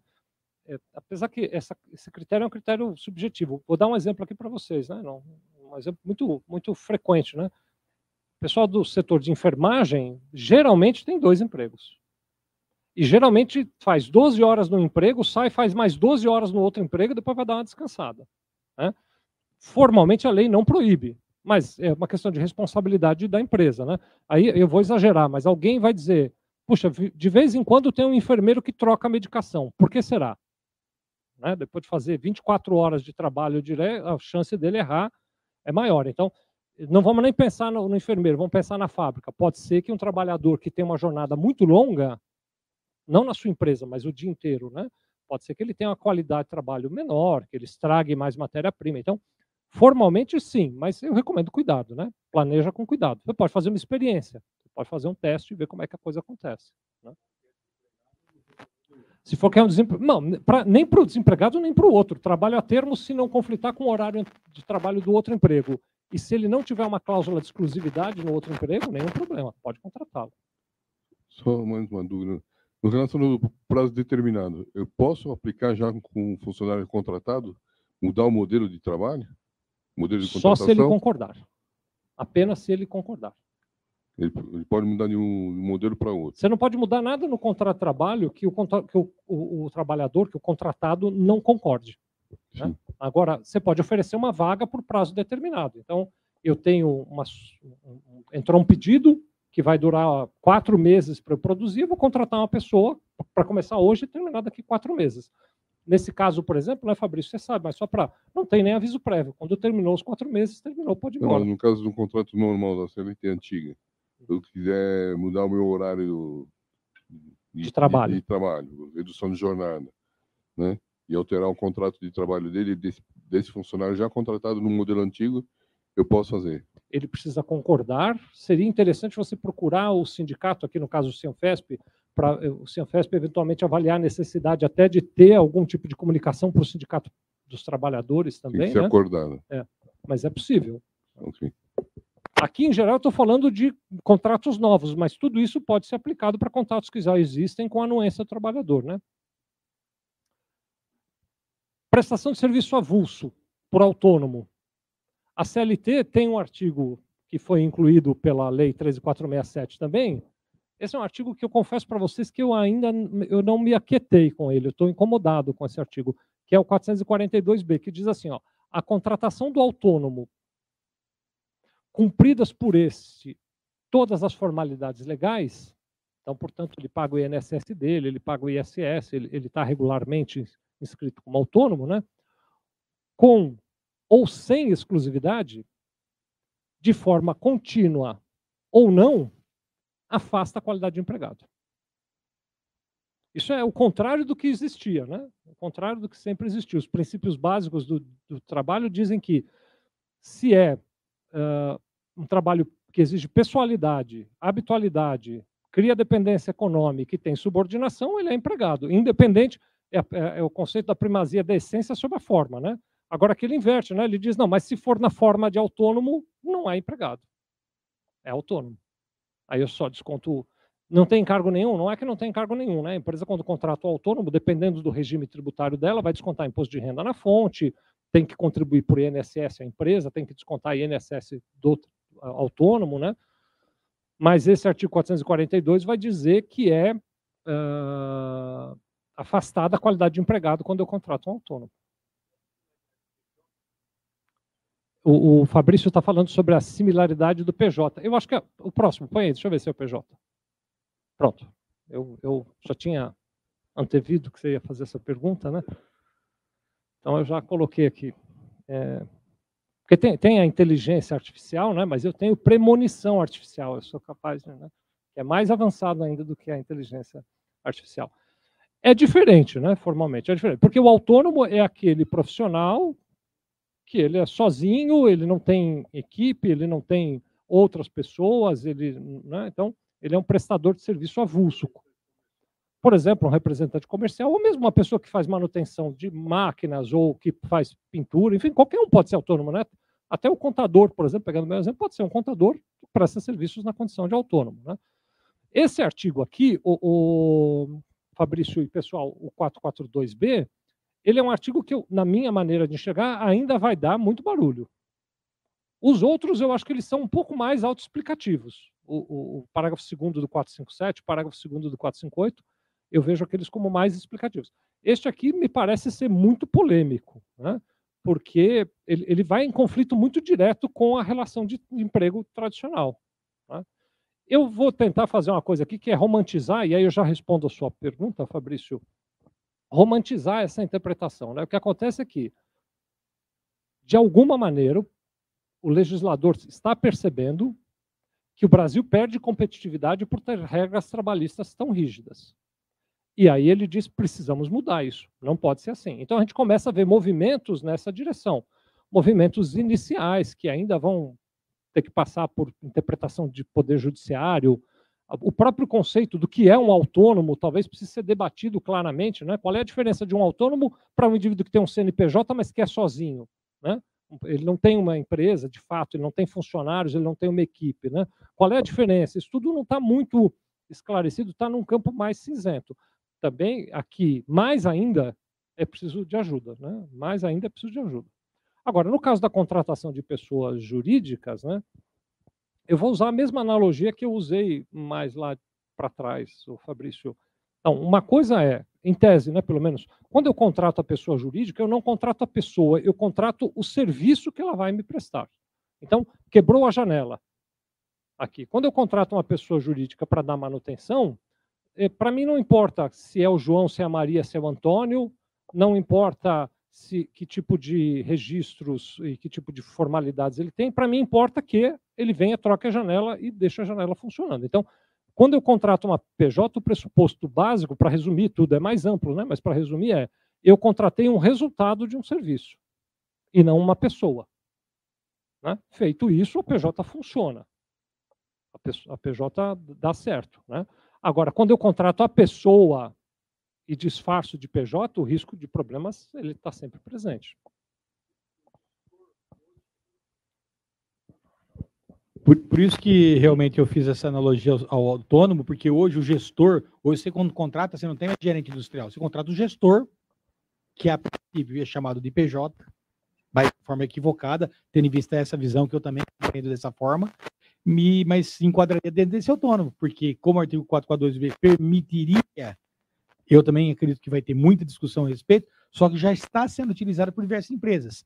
Tem um contratado, uma, é, é contratado uma pessoa que é ela específica que eu quero para gerir determinada parte. Aí é um autônomo. Sim. Aí não é um PJ. Exatamente. Então, porque foge dessa característica que pode ser qualquer outra. Por isso que eu, eu falei vulgarmente PJ, que é na prática o que está se utilizando hoje em dia. É lógico, quero contratar um autônomo, ou mesmo quero contratar uma PJ. O primeiro passo é documentar bem, é fazer um bom contrato para isso. Contrato é uma coisa que é assim, muito interessante, Fabrício. De vez em quando, como contador, os meus clientes entram em contato comigo e dizem assim, escuta, você tem um modelo de um contrato, não sei qual? Né? Essa é a coisa mais pecaminosa que pode existir é você pegar um modelo de um contrato e preencher para uma relação específica, porque o modelo nunca vai prever as condições específicas. Então tem que ser feito um contrato específico para aquilo, né?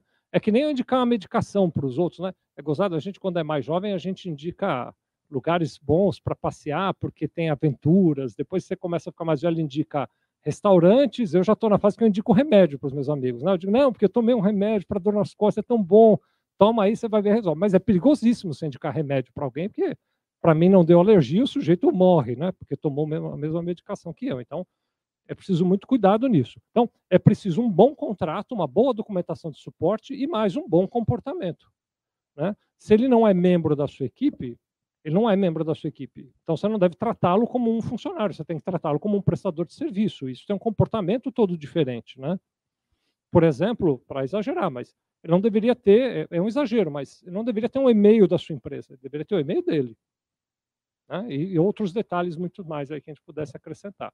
Aqui são áreas perigosas, precisa tomar muito cuidado. Né? Isso leva para pejotização, né? que é onde a gente cada vez mais está vendo isso. Aqui, por exemplo, é um tiro no pé. Né? Eu pegar um funcionário que é funcionário, demito, ele abre uma pessoa jurídica e eu começo a pagar ele com pessoa jurídica. Vai dar encrenca, certamente que vai dar encrenca. Né? Outras empresas usam cooperativa de trabalho. Ao invés de contratar mão de obra, contratam diretamente da cooperativa de trabalho. É uma alternativa, né?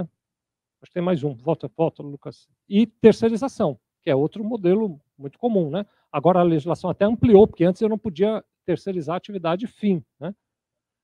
Agora a legislação permite que eu terceirize até a minha atividade fim. Então, terceirização também pode ser uma alternativa. Né? deixa um pouquinho na tela aquele QR Code maior, que aí quem eventualmente quiser, esse QR Code tem os meus, meus dados de contato. Quem não, não se inscreveu não vai receber os slides. Aí vocês podem me acionar por esse QR Code aqui, que eu mando para vocês todos os slides e todos os dados. E terminamos o conteúdo. Não sei se a gente tem aqui ou lá no espaço básico mais perguntas, mas Celso, eu trouxe isso aqui para a gente falar. Espero que tenha, de alguma maneira, provocado vocês aí. Obrigado a todos, viu? Obrigado. Obrigado. É bom quando o público participa assim provocando, né, Celso? É, é legal, a gente também sai incomodado, né?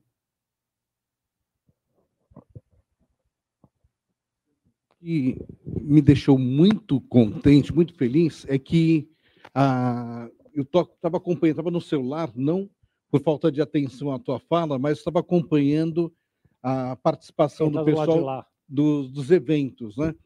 E eu conversei até com o Lucas, que ele foi acompanhando a, rede da, da Sevilha também. Transmitindo na Sevilha e no Senfesp, Exatamente. Né? Tempo, fora os Instagrams, que eu não sei como é que Exatamente. Foi. E é interessante que a, o público foi o mesmo, do início ao fim. Nós tivemos uma crescente no início do evento, com 10, 15 minutos, teve uma crescente no público, e ele permaneceu o mesmo até o final do, do evento. Então, quero agradecer todos os presentes, quero agradecer todos que nos acompanham, porque o, o evento foi, foi um sucesso, realmente como a gente esperava e não poderia ser diferente. Fico feliz. Inspirado pelo Andrew na provocação do Andrew, né? O pessoal não tinha coisa melhor para fazer, né? Além de ficar aqui assistindo a gente, né?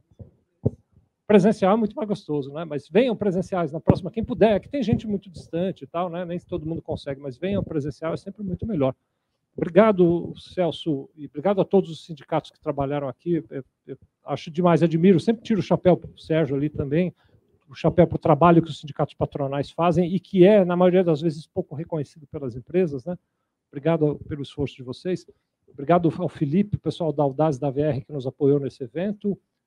E, enfim, espero que tenha ajudado, espero que saiam ideias, né? espero que vocês, de alguma maneira, consigam trazer mais talentos e aumentar a nossa capacidade aqui.